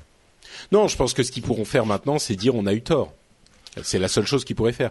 Mais il y a effectivement un facteur émotif tellement fort parce que c'est vraiment le petit génie qui avait tout, toute la vie et toutes les promesses euh, devant lui et, donc c'est une figure qu'il est difficile de entre ça et l'histoire effective du procès, etc., il est difficile de se ranger du côté de, du MIT ou du parquet. Mais Mhm. Enfin bref, donc c'est vraiment une triste histoire quoi, et c'est c'est et espérons que ça réveillera au moins les consciences, euh, que ça serve au moins à ça, quoi. Enfin, donc voilà, Aaron euh, Schwartz et Schwartz. Si vous n'en aviez pas entendu parler, il était important au moins qu'on évoque son nom et son histoire euh, dans, dans cette émission. Yep, absolument. Donc merci Jeff euh, de d'avoir pu participer. Euh, bah donc, donc on te on te laisse partir, on te libère. Voilà, voilà. Donc, et on continue avec nos histoires franco-françaises. Absolument avant de, de, nous quitter, euh, peut-être nous rappeler où, où, où, les auditeurs peuvent te suivre? Euh, bah, sur Twitter, euh, sur Jeff, euh, twitter.com slash Jeff, et sur Facebook, euh, facebook.com slash Jeff Clavier. Super, merci Jeff, et Allez, on se bientôt. retrouve dans, dans Salut, un mois. bientôt. Dans ciao, un mois. Jeff. Ciao, ciao. Donc, on continue, nous, avec nos histoires franco-françaises et avec Free. Alors pour Oui. ceux qui sont euh, encore là, il y a euh, une histoire vraiment intéressante. Euh, je pense que tout le monde en a entendu parler. hein. Je vais résumer Ouais, ouais. rapidement. Ce qui s'est passé avec Free, euh, il y a environ deux semaines, ils ont activé une fonctionnalité sur leur Freebox Revolution, donc leur routeur qui est installé c'est chez euh, quasiment tous les utilisateurs. Euh, ceux qui choisissent d'utiliser un autre routeur, évidemment, n'ont pas la Freebox Revolution, mais la plupart l'ont déjà. Et donc cette fonctionnalité est un adblock. Un adblock, qu'est-ce que ça fait? Ça affiche euh, sur vos pages web tout le contenu de votre page web sauf les pubs.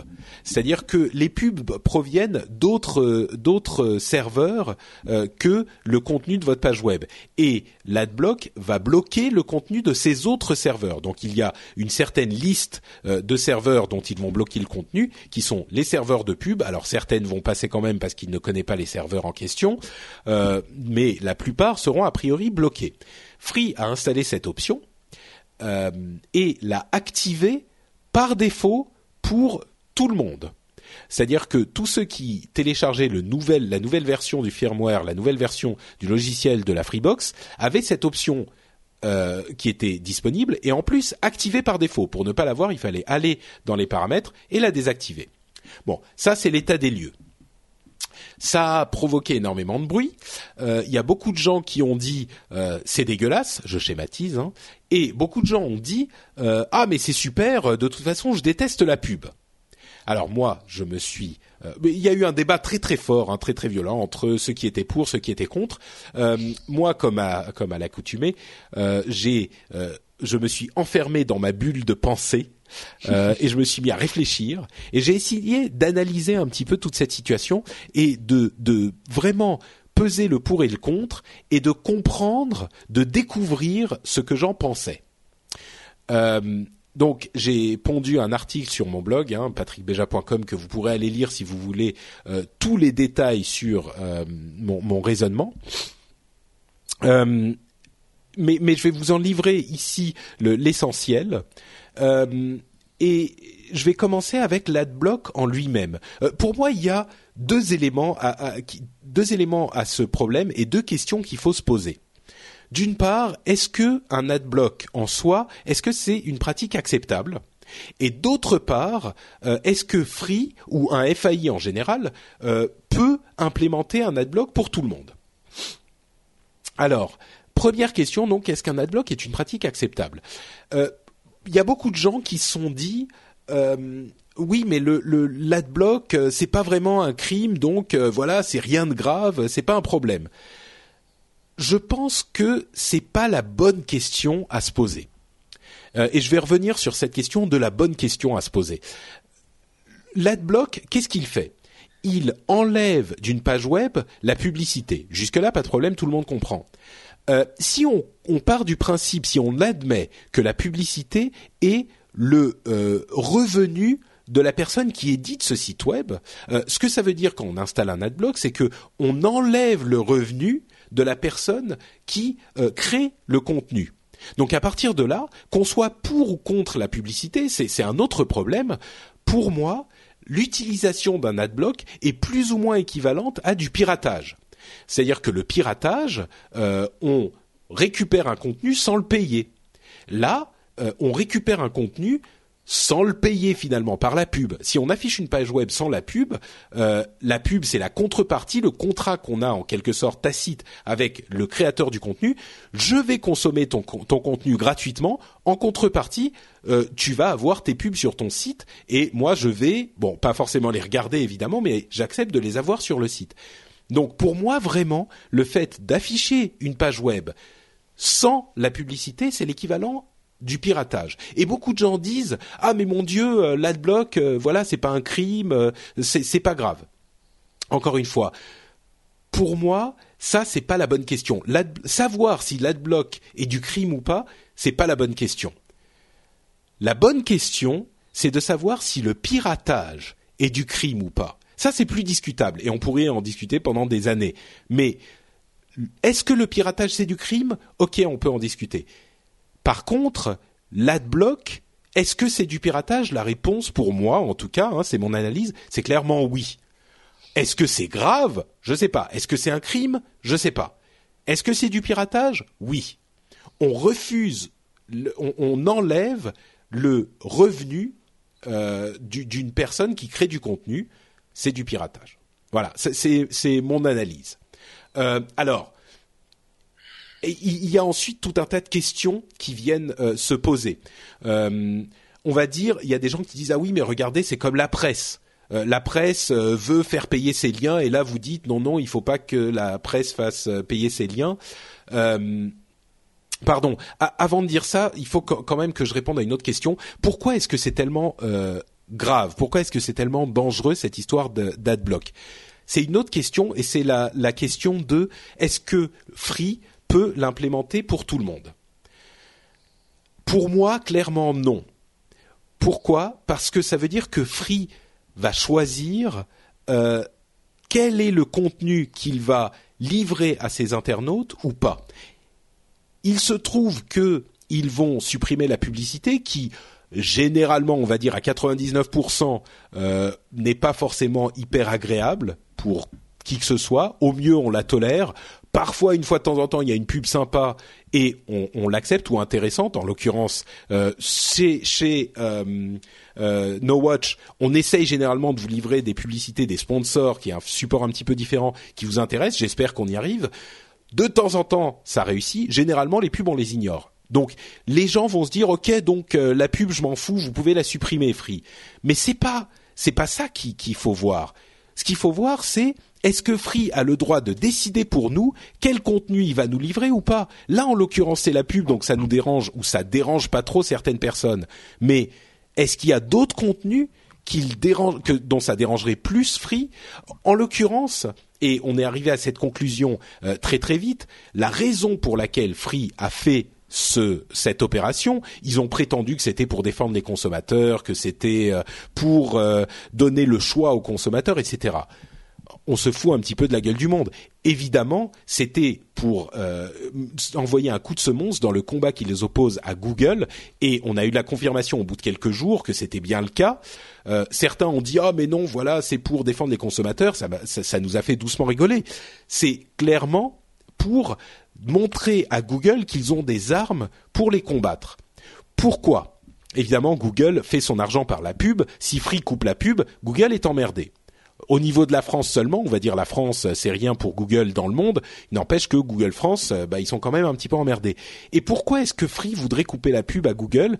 Parce que, comme vous le savez, ils sont dans un combat euh, contre YouTube, parce que le contenu de YouTube coûte extrêmement cher à euh, acheminer, enfin extrêmement cher, coûte cher à acheminer aux utilisateurs finaux qui payent leur abonnement. Et Free voudrait que YouTube payent une partie de l'infrastructure qui sert à acheminer leur contenu. A priori, on pourrait se dire pourquoi pas pourquoi est-ce que YouTube, qui consomme énormément de, bandes passantes, en gros, hein, c'est de ça qu'il s'agit, euh, surtout aux heures de pointe, pourquoi est-ce que YouTube ne paierait pas pour l'infrastructure? Eh bien, c'est une, raison extrêmement euh, importante, c'est qu'on ne peut pas commencer avec ce précédent de dire si un service coûte cher aux FAI, il faut qu'ils payent pour leur infrastructure. Parce que si on commence à faire ça, ça voudra dire que dès qu'il y a un nouveau service un petit peu innovant, un petit peu différent, un petit peu intéressant, qui consomme euh, de la bande passante ou qui nécessite de l'infrastructure, il faudra qu'il paye pour que euh, il faudra qu'il paye les différents FAI pour que ces FAI acceptent de euh, euh, donner accès à ces services à leurs clients. Et là, on peut se retrouver avec des internets à plusieurs niveaux où les FAI euh, vont donner accès à certains services qui auront payé et pas à d'autres qui n'auront pas payé. Non seulement c'est mauvais pour les consommateurs, mais en plus c'est mauvais pour la neutralité du net en général et pour les nouveaux services innovants qui n'auront pas forcément les moyens de payer au début. Euh, s'il y a des nouveaux services qui sont très consommateurs, par exemple, parce qu'on a des nouvelles possibilités, et euh, eh ben au début c'est des petites startups, c'est des trucs qui débutent et forcément ils vont pas avoir les moyens de payer, ça les enterrerait dès le début. Donc c'est un précédent très important. Je parlais de neutralité du net et on revient aussi à la neutralité du net quand on dit que Free ne devrait pas avoir le droit de choisir euh, ce qu'ils vont livrer aux, aux, consommateurs, que ce soit les pubs ou autre chose. Là aussi c'est un précédent très important. Si demain ils décident qu'ils ne veulent pas euh, faciliter la vie des euh, gens qui critiquent leur service mobile, par exemple, qui dit qu'il n'est pas euh, de bonne qualité, on pourrait se dire bon bah on peut virer la pub, mais on peut aussi modifier un tout petit peu les résultats des, recherches et supprimer les résultats qui nous intéressent pas, les recherches de Google par exemple, ou réordonner les résultats négatifs, les mettre plus bas, etc., etc. Donc c'est des scénarios qui n'existent pas encore, mais si on accepte le principe qu'un FAI peut choisir ce qu'il vous donne, ce qu'il vous affiche quand vous demandez une page web et ce qu'il ne vous affiche pas, on ouvre la porte à des exagérations, à des, des, des, des dangers vraiment vraiment importants. Euh, alors oui, YouTube ça coûte très cher. Qui devrait le payer? Euh, est-ce que c'est le FAI qui va répercuter les coûts sur son euh, ses consommateurs a priori ou sur ses marges? C'est encore une autre question. Moi, je dirais. Au final, oui, ça devrait être les consommateurs qui vont payer un tout petit peu plus pour avoir des, tuyaux idiots qui ne font que livrer euh, ce qu'on leur demande. Bon, euh, la, question là encore est débattable, on peut en discuter, mais euh, dans le, le, le, blog, euh, Quentin, dans les commentaires, dans l'article que j'ai écrit sur le blog, mentionnait un autre exemple de choix de, de contenu à, à, livrer ou pas à livrer sur le réseau mobile. Il disait que, que Free, par exemple, euh, livre euh, de manière extrêmement lente les apps ou YouTube, les apps euh, de, du Play Store ou de l'Apple Store, et ils choisissent de ne pas vous les livrer à des vitesses acceptables. Donc il y a plein d'exemples comme ça de choses qui pourraient être dangereuses. Je vais finir euh, avec deux éléments. D'une part, la presse euh, française a fait scandale il y a quelque temps, et certains nous, nous pourraient nous dire, euh, bah voilà, la presse a gueulé parce que euh, il voulait qu'on paye pour certaines choses. là, c'est un petit peu la même chose, et vous, vous, vous êtes tout à coup du côté des éditeurs de sites web. Pourquoi est-ce que vous n'étiez pas du côté des éditeurs de presse? Alors, pour moi, il y a une différence fondamentale, c'est que les éditeurs de presse voulaient casser Internet. Vous voulez faire en sorte que le lien devienne payant. Et ça, c'est très dangereux pour le net. Ici, Free veut casser Internet en choisissant ce qu'ils vont euh, afficher ou pas afficher. Et c'est euh, un, très gros problème aussi. Donc pour moi, c'est plutôt la presse et euh, Free qui sont à mettre dans le même sac. Il y a un autre élément qui est très important, c'est que les éditeurs de contenu et de pages web font énormément d'essais de modèles différents. Euh, souvent pour le, le, piratage ou ce genre de choses, on dit euh, ah bah oui mais je peux pas l'avoir ici ou je peux pas payer comme je veux ou je peux pas faire ceci cela donc je le pirate. Euh, acceptable ou pas, je sais pas. Mais dans le cas des, des, sites web, on a tous les modèles du monde qui sont essayés qui sont essayés en permanence. L'alternative à la pub, c'est le don ou l'abonnement. Eh ben, les abonnements et, et j'en sais quelque chose ne les, consommateurs ont décidé qu'ils ne veulent pas payer pour le contenu. Donc euh, c'est vraiment les consommateurs qui ont envoyé un message clair quand on propose de payer pour le contenu, que ce soit euh, avec des, dons euh, volontaires, que ce soit avec des systèmes comme Flatter, que ce soit avec des abonnements, que ce soit avec des formules premium, et il y en a beaucoup des formules premium qui suppriment la pub, par exemple. Eh ben les consommateurs n'en veulent pas. Il y a généralement 2 à 5 des gens qui utilisent ces systèmes et les autres n'en veulent pas. Donc, c'est à dire qu'ils veulent le contenu gratuit. Euh, gratuit. Euh, bon, quand on est gratuit, quand le contenu est gratuit, c'est vous qui êtes le produit. On connaît la phrase. Ça veut dire que vous, il y a de la pub euh, pour payer ce contenu. Donc les essais existent, les, les options existent, et le consommateur dit ne, pas vouloir payer, donc euh, on n'a qu'une solution. C'est, c'est pas comme euh, d'autres euh, secteurs de l'économie où on essaye d'imposer un modèle économique spécifique dont les consommateurs ne veulent pas. Là, on a toutes les options possibles et les consommateurs disent ce qu'ils veulent. Donc supprimer le revenu entre guillemets pirater là encore, ça me paraît quand même un petit peu exagéré. dernière chose à dire, c'est l'adblock, c'est une option. L'adblock existe depuis longtemps. Pourquoi est-ce que le fait de l'avoir sur la Freebox serait-il problématique? Et là, je dirais, le problème vient du fait que c'est activé par défaut. Activé par défaut, ça veut dire activé. On le sait bien, Facebook a eu euh, le fait régulièrement et a des, des, problèmes chez les technophiles pour ça. Euh, Microsoft a eu des, des questions sur ce sujet aussi. Personne ou une, catégorie infime, une quantité infime d'utilisateurs vont aller modifier les paramètres qui sont installés par défaut. Et donc, le fait d'activer la chose par défaut est euh, de fait l'arme thermonucléaire qui dit on l'active et basta.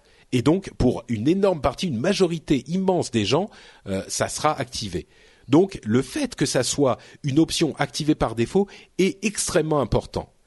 si l'option était désactivée par défaut, ça serait encore autre chose mais déjà, ça serait un petit peu problématique. Bon, ça serait peut-être acceptable, mais bon, moi, vous, vous avez compris ce que je pense des adblocks en général. Je trouve pas ça très joli, joli. Mais bon, euh, si c'était désactivé par défaut, à la limite, pourquoi pas. Mais activé par défaut, c'est vraiment le point qui fait que euh, la montagne euh, s'est soulevée en,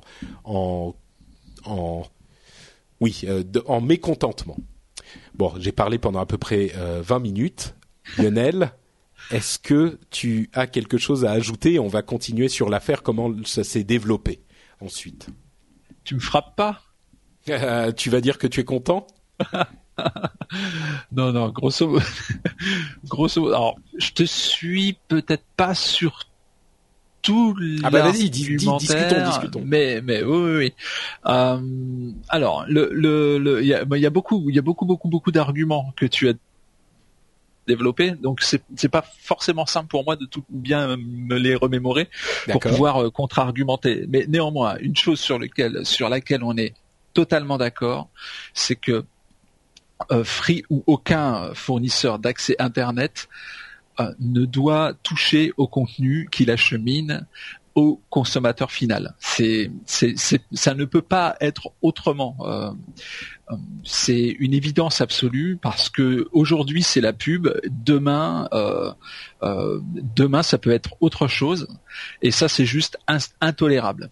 Ah bah au moins on est d'accord sur le, un point important, c'est déjà ah, C'est fondamental, c'est c'est fondamental. Clairement, il faut que les fournisseurs d'accès Internet assument le fait qu'ils sont des, des qui, qui, qui, acheminent du contenu.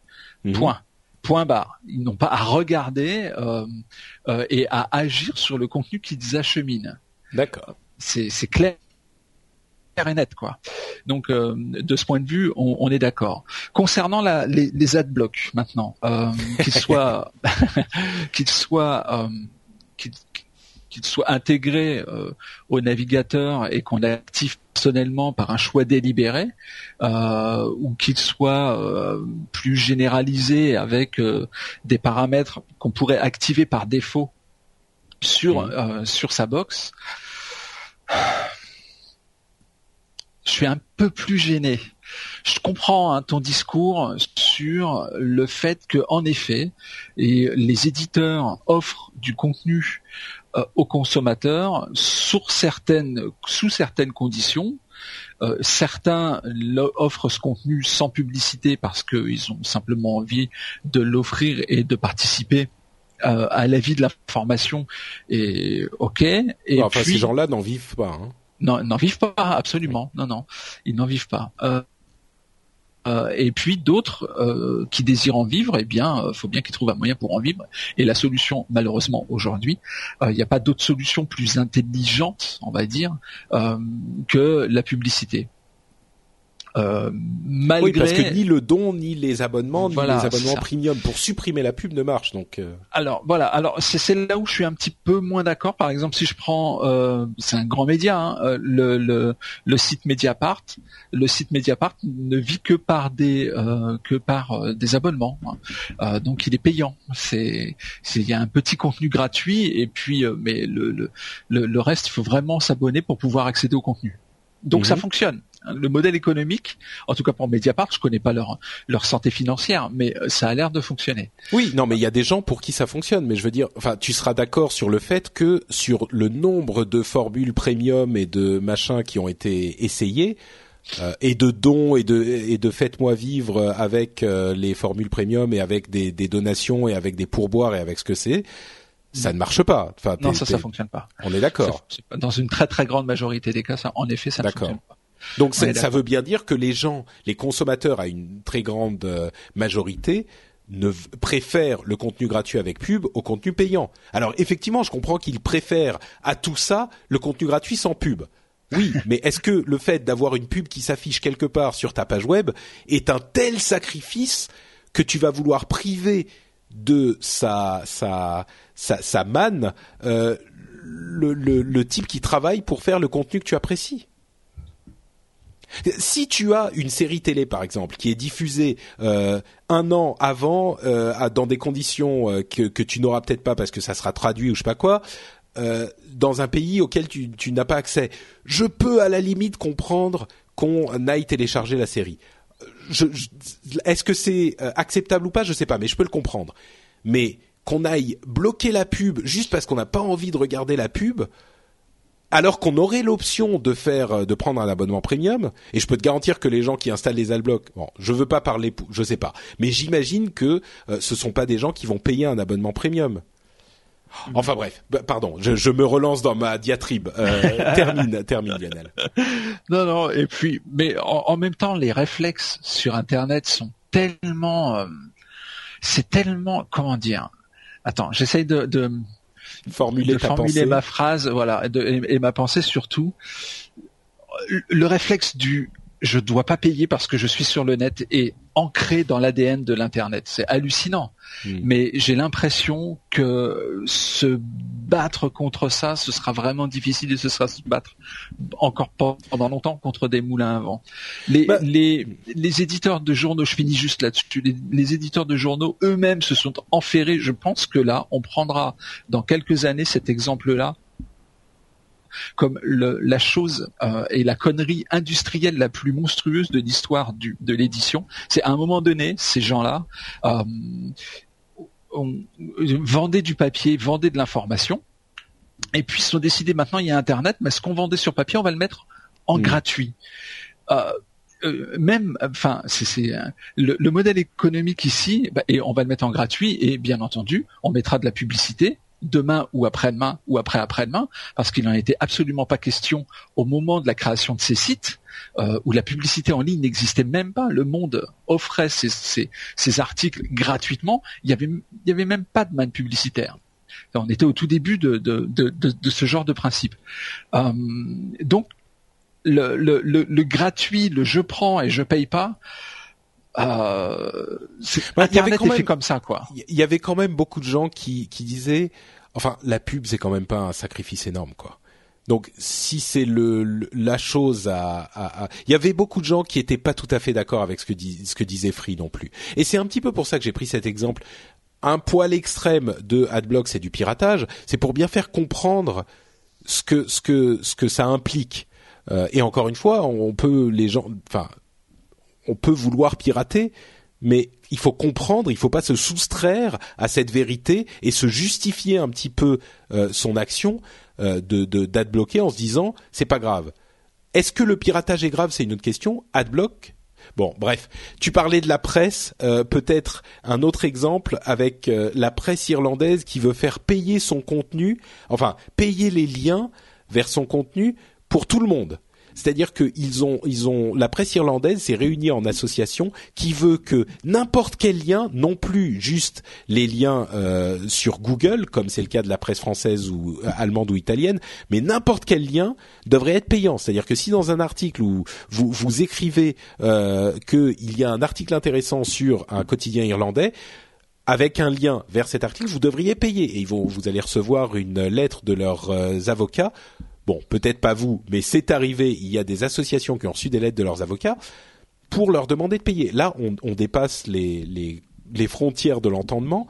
Et par contre, quelque chose de très intéressant, c'est le Media ID de la presse belge. Et là, on peut voir qu'il y a des gens qui ont, euh, après avoir été un petit peu récalcitrants peut-être, euh, se sont penchés sur le problème et ont quelque chose d'intéressant. C'est-à-dire que pour réussir à monétiser leur euh, contenu, ils ont créé une euh, en association toute la presse belge euh, a créé une sorte de, compte commun, c'est-à-dire que si vous créez un Media ID pour la presse belge, pour n'importe quel euh, organisme de presse belge qui participe à cette opération, eh bien votre euh, identifiant fonctionnera aussi chez les autres organismes de presse participants. Donc vous avez une identité pour accéder à vos sources de presse et vous pouvez l'utiliser un petit peu partout. C'est beaucoup plus pratique que d'avoir 15 euh, euh, comptes différents sur 15 journaux différents. Donc là, ça, ça va dans le bon sens, ça facilite la vie de, des utilisateurs et ça simplifie les choses pour euh, le l'accès à l'information et l'accès au euh, paiement finalement. Donc plutôt que de mettre des bâtons dans les roues des gens, ça simplifie les choses et moi je trouve que c'est une, une ça va dans le bon sens quoi. Je sais pas si ça fonctionnera mais ça va dans le bon sens. Alors, ça euh, fonctionnera. Ouais. Bah, bref, pour conclure sur cette histoire de, euh, AdBlock, euh, aujourd'hui il a été désactivé. Euh, Fleur Pellerin s'est mêlée de l'histoire en disant que ça n'était pas une pratique acceptable.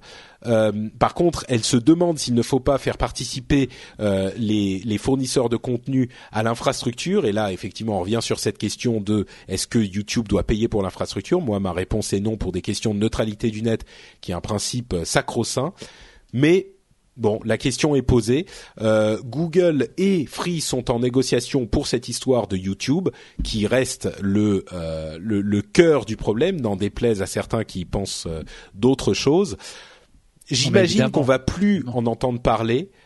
que cette histoire va disparaître discrètement puisqu'elle était en bêta, en test, en je sais pas quoi chez Free, parce que c'est pas tenable, parce parce qu'aux yeux de n'importe qui qui connaît quoi que ce soit euh, honnête, cette position n'est pas tenable et c'est ce que je disais depuis le début euh, de, de, l'affaire. Free ne peut pas s'exposer comme ça à, lire euh, de d'internet parce qu'ils vont contre ce qu'est Internet en faisant quelque chose comme ça. Oui, tout à fait. Mais ils ont montré, hein, tu le disais, ils ont montré leurs muscles. Voilà, c'était en effet une démonstration de force. Il n'y a, y a pas de doute. Et euh, ouais, Free, moi je suis très euh, très dubitatif Hein, concernant cette société. Moi, cette histoire de limitation de de de de, vidéos YouTube, c'est super gonflant.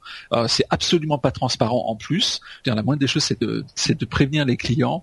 Euh, les limitations sur le de, téléchargement via l'App Store d'Apple, c'est clair et net, c'est évident. Enfin, je veux dire, euh, c'est il suffit de faire l'expérience pour pouvoir s'en rendre compte. C'est c'est c'est lourd. Franchement, c'est lourd. En mobile, tu veux dire pour l'App Store En mobile, ouais. ouais. en mobile. Ouais, je suis un peu pour pour la mobilité, c'est encore un problème un petit peu différent, mais j'avoue que autant Free a chez moi un, un, fact, un, un quotient sympathie énorme parce qu'ils ah, ont euh, haché en, en, en 10 euh, les tarifs de, de du, net, euh, même de l'ADSL, hein, on le dit souvent, de l'ADSL il y a 10 ans et de la mobilité aujourd'hui parce que c'est un, un un, un, quelque chose qui était, euh, il y avait une situation de monopole qu'ils ont cassé. C'était pas une l'affaire d'un de quelqu'un qui vient casser les prix artificiellement. Hein. C'était c'était vraiment un monopole qui augmentait les prix artificiellement qu'eux ils sont venus faire exploser. Donc ils ont beaucoup de sympathie de ma part à ce niveau-là. Autant là l'affaire avec Google en tant qu'utilisateur, ça commence à me à me peser. Euh, avec YouTube, c'est impossible de regarder encore aujourd'hui des vidéos YouTube. Euh, et, et, de mon analyse, alors peut-être que je connais pas tout, mais de mon analyse, euh, c'est, je pense pas que ça soit YouTube qui soit en tort.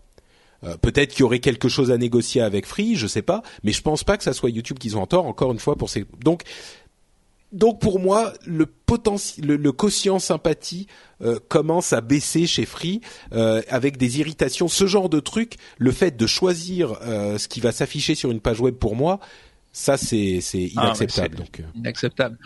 En effet, non, mais tu as raison de, de, de, replacer tout ça dans, dans un contexte. c'est vrai que c'est vrai que Free a mis un coup de pied dans la fourmilière, c'est certain. Ah, c'est vrai que Free deux fois, euh, deux fois, en effet, tout à fait. Euh, néanmoins, c'est quand même pas la maison qui est la plus connue pour sa qualité de service aussi. Donc ah bah oui, mais après il faut choisir. Hein. soit on a peut-être que le fait qu'ils aient des prix tellement bas euh, fait que ils ont ça à la limite. Je peux plus ou moins le comprendre à la limite, tu vois. Mais euh... ouais, euh, oui, sauf que sauf que sur le papier, c'est pas marqué. Euh, choisissez Free, vous aurez une qualité de service un peu amoindrie, mais vous paierez moins cher. Bah, le, ah. La qualité de service et le problème de YouTube sont à mon sens, pas tout à fait les mêmes. Avec YouTube, il y a un problème très spécifique. Euh, et, et je suis pas bon. On est en train de partir sur une autre euh, sur une autre question, mais euh, je suis pas certain que ce soit encore une fois euh, Free qui ait raison dans l'affaire.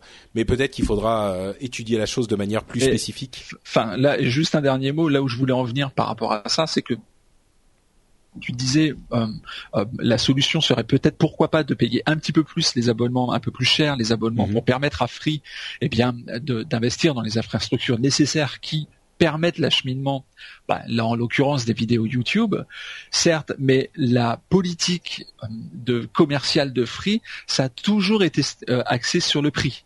C'est une, c'est je suis moins cher, vous êtes en illimité, je suis même gratuit. Euh, la société s'appelle Free, hein. Mhm. donc voilà, c'est c'est pas dans la culture de l'entreprise de se dire on va augmenter les prix.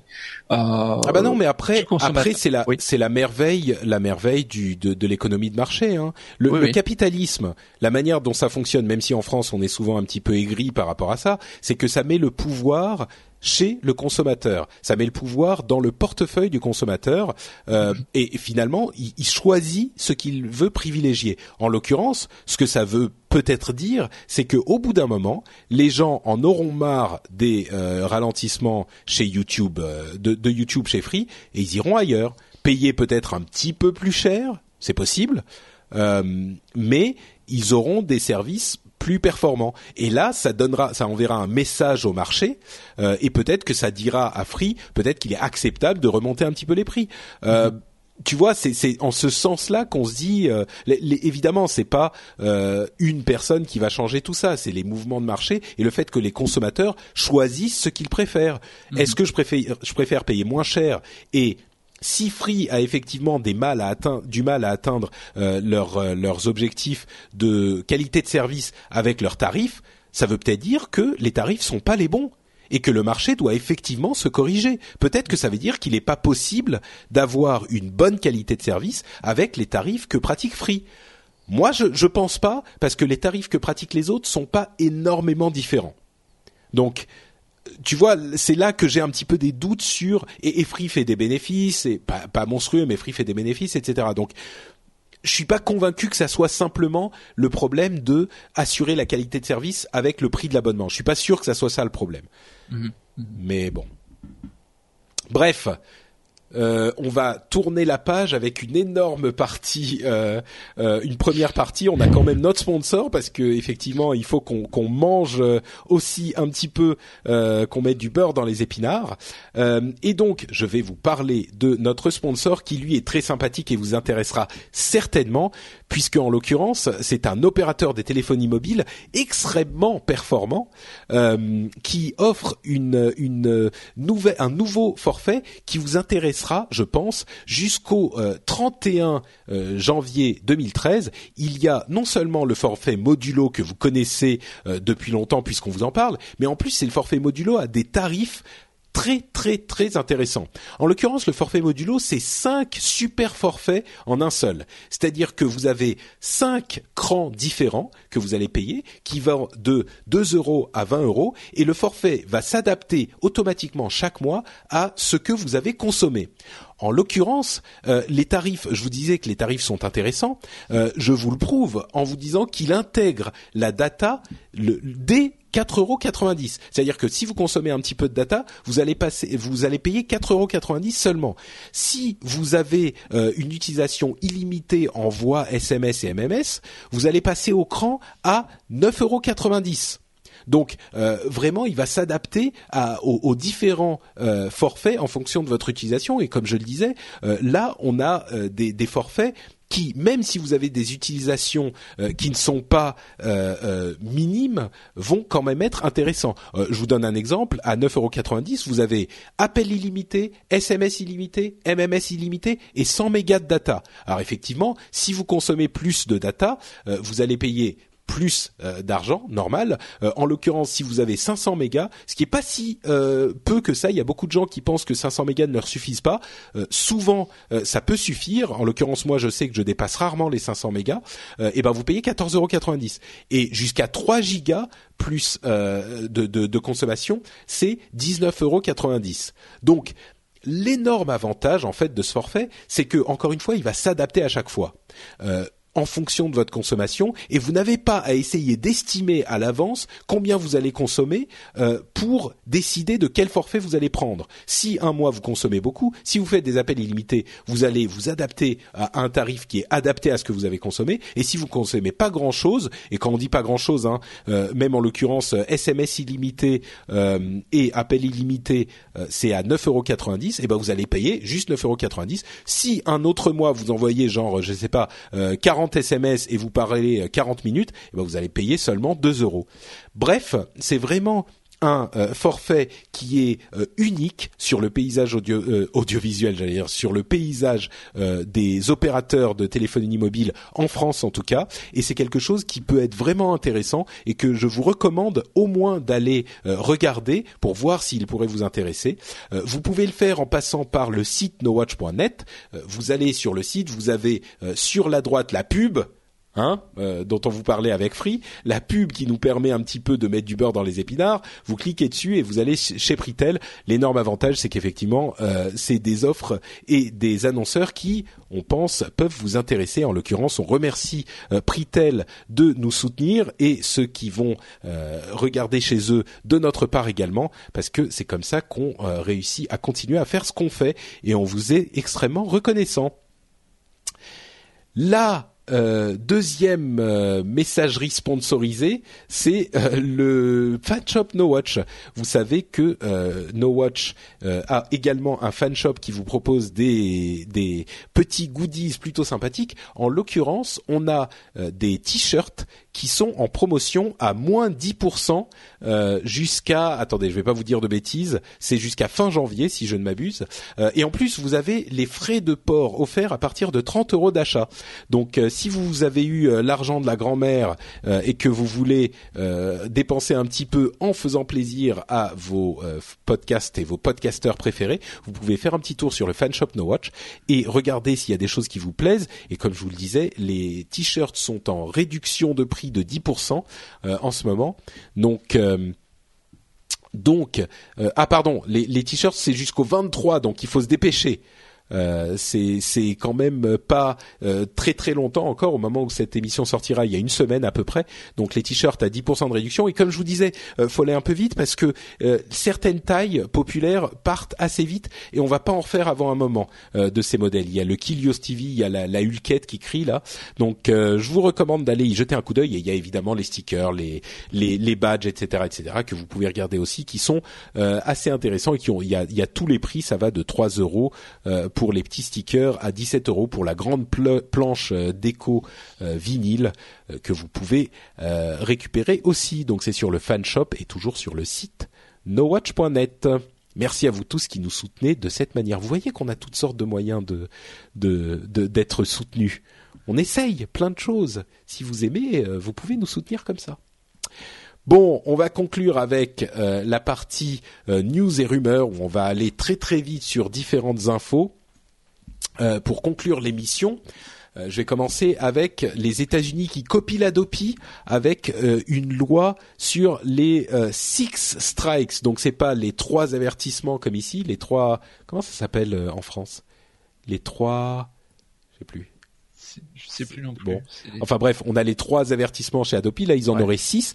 C'est un petit peu plus raisonnable. Euh, les deux premiers, on a euh, un email qui nous est envoyé. Euh, le troisième et le quatrième, il faut aller sur une page web et cliquer sur un endroit, sur un bouton où on dit qu'on a bien compris ce qu'on faisait. Et on voit une petite vidéo sur la, la, le, la loi du copyright les cinquième et sixième euh, avertissements, on peut, euh, on doit euh, avoir notre internet coupé pendant deux ou trois jours, soit immédiatement, soit après une période de 14 jours, si on a un truc important à faire à ce moment-là.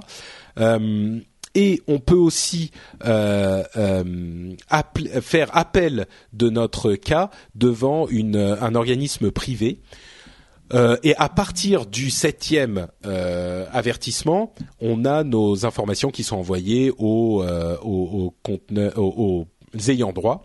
Alors, est-ce que je suis pour cette histoire de euh, six strikes, three strikes, Adopi Non, je pense pas que ça soit la bonne voie. Mais force est de constater que la version américaine me semble un peu moins sévère que euh, l'Adopi et surtout moins euh, définitive. En l'occurrence, on n'a pas de euh, coupure internet permanente euh, pour les, gens qui ont eu plusieurs avertissements. Sauf que les Wi-Fi publics sont responsables aussi, y compris aux États-Unis. Ça, c'est un problème également. Bon, dans tous les cas, je pense pas que ça soit des bonnes lois, mais ils vont moins loin aux US, ce qui serait une première. Euh, Ubuntu Mobile euh, présenté, qui sera, il sera sur le marché fin 2013, début 2014. On en a beaucoup parlé dans euh, l'upload de la semaine dernière. On vous encourage à aller l'écouter si vous voulez des détails là-dessus. Euh, L'App Store a vendu 40 milliards d'apps, dont la moitié en 2012. C'est ça qui, qui était intéressant. L'App Store d'Apple a vendu la moitié des apps de son histoire juste en 2012 quand même euh, impressionnant. Et ils ont euh, 500 millions de comptes actifs avec carte bleue euh, dans leur euh, dans leur euh, enfin il, y a 500 millions de comptes actifs avec carte bleue sur l'App Store affilié à l'App Store ce qui fait ouvrir les yeux des développeurs je pense qui se disent il y a peut-être des gens qui sont prêts à payer pour mon app sur laquelle j'ai travaillé dur j'imagine et d'ailleurs Apple a donné 7 milliards de dollars au jour d'aujourd'hui aux développeurs ce qui est quand même pas rien non plus c'est une économie qui n'existait pas vraiment il y a 5 ou 6 ans de ça donc c'est quelque chose de plutôt de plutôt pas mal. Tu m'interromps hein, si tu as quelque chose à dire sur les différents sujets. Pour l'instant, ça va. 60 millions de licences Windows 8 vendues. Il y a beaucoup de gens qui ont dit euh, juste avant les vacances c'était à 40 millions. Il y a beaucoup de gens qui ont dit ah mais c'est pas beaucoup. Voilà Microsoft se plante. Bon Windows 8 ne se vend a priori pas aussi bien que Windows 7. C'est pas tellement surprenant vu que Windows 7 fonctionnait très très bien, que Windows 8 est un énorme changement et que Windows 7 euh, venait après Vista, qui était euh, un petit peu le l'OS le plus détesté de l'histoire. Euh, 60 millions, c'est pas mal quand même. Ouais, c'est pas mal, c'est pas mal, c'est pas mal. Le, le, le truc, c'est que en effet, Windows 8. Alors là, je parle en tout cas pour les entreprises. Euh, les, beaucoup d'entreprises, on le remarque, hein, peut-être que, quand tu vas là, quand tu vas réserver ton billet de train, guichet à la SNCF ou, ou que sais-je, quand, tu vois les gens travailler sur leur PC, tu remarqueras quand même qu'ils travaillent sous XP. Sous, sous Windows XP, voilà, et que les entreprises ont initié leur migration sous Windows 7. Les projets en fait sont en cours, euh, en cours de déploiement, en cours d'études, bien aboutis pour certains, etc. Et euh, je pense pas que le déploiement de Windows 8 en entreprise soit pour demain. Sans doute, ouais. Eh ben, mm. c'est qu'il s'attaque, euh, enfin, il s'attaque plus au marché des consommateurs, c'est sûr. Ouais, ouais, ouais, tout à fait. Le, ouais. Le Internet of Things Consortium, euh, une sorte de d'association, enfin un consortium, hein, euh, pour l'internet des objets. On en avait parlé au cours du web. Euh, il y a plusieurs sociétés, une dizaine en l'occurrence, qui se sont réunies pour faire avancer et avoir des standards pour l'internet des objets. Euh, en l'occurrence, il y a certains noms que vous connecterez euh, peut-être Logitech, euh, SmartThings ou encore Ouya. Il y en a quelques autres. c'est pas mal. C'est si on peut avoir des standards et des, des avancées en, de concert pour l'internet des objets, ça arrivera peut-être plus vite et plus élégamment que c'est le cas aujourd'hui. Mm-hmm la Pebble Watch, qui était l'un des premiers énormes euh, projets Kickstarter, qui est une montre en e-paper avec un écran e-paper connecté euh, au téléphone mobile, euh, l'iPhone notamment. en, Bluetooth 4.0, hein, il y a plus de Bluetooth 4 sur iPhone que sur Android.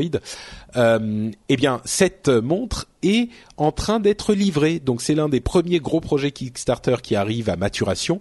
Elle est en train d'être livrée. Enfin, les livraisons commencent fin janvier. Ils ont eu beaucoup de clients, donc euh, ça va prendre quelques semaines. Euh, mais c'est un projet qui arrive à réalité et ça va pas s'arrêter maintenant. Euh, on va en avoir plusieurs, donc ça risque d'être des petites choses intéressantes du côté de Kickstarter et de la, la concrétisation de toutes ces promesses. C'est à suivre. Euh, une autre euh, chose un petit peu bizarroïde, c'est le HDMI stick de Dell. Le stick HDMI, c'est une sorte de clé USB, sauf que au lieu d'avoir un port USB, c'est un port HDMI. Euh, Donc en fait, vous le branchez sur un écran et euh, cette clé, cette, ce petit dongle, c'est un PC euh, très très fin, hein, très qui a des, des, capacités très faibles bien sûr, qui peut juste euh, faire de quoi faire un client léger pour se connecter à un, ordinateur en réseau, mais c'est votre PC entier juste dans un dans un petit stick euh, équivalent de stick USB, USB pardon. moi je trouve que c'est une idée très intéressante. les les PC miniaturisés à l'extrême euh, là où ça deviendra vraiment intéressant, c'est quand ça sera en wide-eye, en wireless euh, display, et que on pourra avoir des machines euh, genre complètement portables qui sont sans aucun fil et qui pourront être utilisées de cette manière. Bon, on n'y est pas encore. C'est pas tout à fait nouveau, hein, ça, mais. Ouais. Oh, oui, bah, oh il y a, y a IBM qui fait un, un dongle comme ça depuis depuis quelques années déjà maintenant. Ah, tu... s'appelle, euh, j'ai plus le nom en tête. Un produit tout rouge, un peu plus gros que que, que parce que là, c'est vraiment la, la forme d'une clé USB, un ah, petit peu plus grand qu'une clé USB. Ah bah ça, il y a des il y a des, des petits euh, PC, il y en a depuis longtemps, mais. Non, non, mais euh, comme ça, bon, qui se plug euh, comme ça en USB, ah, IBM, bon, ça me revient pas le nom, mais D'accord. Bon, ok. Bon, bah alors euh, du coup, cette nouveauté de Dell n'en est pas une. On va passer à autre chose. Euh, Messenger, vous qui euh, qui adorez euh, chatter sur Messenger depuis que vous avez 14 ans et même plus jeune, discrètement la nuit pendant que vos parents croyaient que vous dormiez, eh bien, c'est la fin de Messenger. Bon, pas tout à fait. Il commence le transfert vers Skype puisque vous savez que Microsoft a, a acheté Skype. Il commence à migrer les utilisateurs de Messenger vers Skype le 15 mars les serveurs vont encore fonctionner pendant un moment, mais le transfert commence. Donc c'est un petit peu le moment de commencer à dire adieu à Messenger. Et là, il y a des larmes d'émotion qui coulent sur les joues de certains de nos auditeurs. Euh, moi, j'avoue que j'en fais pas partie. J'ai jamais été très fan de Messenger, mais bon. Je ah, préfère. C'était quand même le logiciel le plus, le plus. Après ICQ, euh, il y a eu Messenger. Eh ben moi j'étais sur ICQ. Je suis jamais vraiment, passé sur Messenger en fait. Un ah petit peu hein parce que tout le monde y était mais pas vraiment. Donc euh, voilà, moi ça me fait rien, je m'en fous. Et dernière info avant de se quitter, euh, il y aura demain au moment, euh, même pas, il est minuit une, on est le 15. Aujourd'hui, il y a un event Facebook qui va annoncer quelque chose. Alors, on ne sait pas trop ce que c'est. Peut-être un téléphone. C'est pas la première fois qu'on entend parler de cette histoire. Peut-être un produit Messenger justement, un truc sur iPad. Peut-être. Enfin, il y a plein de théories bizarres. on ne sait pas trop mais ils vont annoncer quelque chose. Ils ont une invitation presse. J'imagine que quand vous écouterez euh, cette émission, ça sera déjà annoncé. Euh, on vous en parlera très certainement dans une émission future. Ou en tout cas, si vous voulez des infos là-dessus et des analyses pertinentes, ce que vous pouvez faire, c'est nous suivre sur Twitter, par exemple. Jeff, c'est à Jeff. Lionel, où te suit-on sur Twitter ou ailleurs? Euh, sur Twitter, c'est It is Lionel comme des. Donc euh. IT is Lionel, c'est c'est pas Ouais, ouais. ouais, ouais, is voilà, c'est ça. Ok. Et pour moi, c'est Note Patrick. Euh, vous connaissez bien sûr euh, tous ces pseudonymes. Vous pouvez également les retrouver sur le site internet, puisque dans les liens de l'article de l'épisode, vous avez non seulement euh, les liens dont on vous a parlé, qu'on mettra dans l'article, mais aussi les liens vers tous nos réseaux sociaux, que ce soit Facebook, Twitter ou Google+. Si vous voulez nous suivre là-dessus, c'est possible. Et puis dans tous les cas, comme on arrive à la fin de l'émission, le moment est venu de vous faire de grosses bises et de vous dire qu'on sera de retour quoi qu'il arrive dans 15 jours pour une nouvelle émission avec de nouveaux animateurs. Un mot de la fin, Lionel? Bah écoutez, euh, au revoir à tout le monde et puis euh, bah voilà, hein, c'est le mot de la fin, c'est au revoir. Au revoir à tous, grosses bises et à très vite. ciao. ciao. Ciao.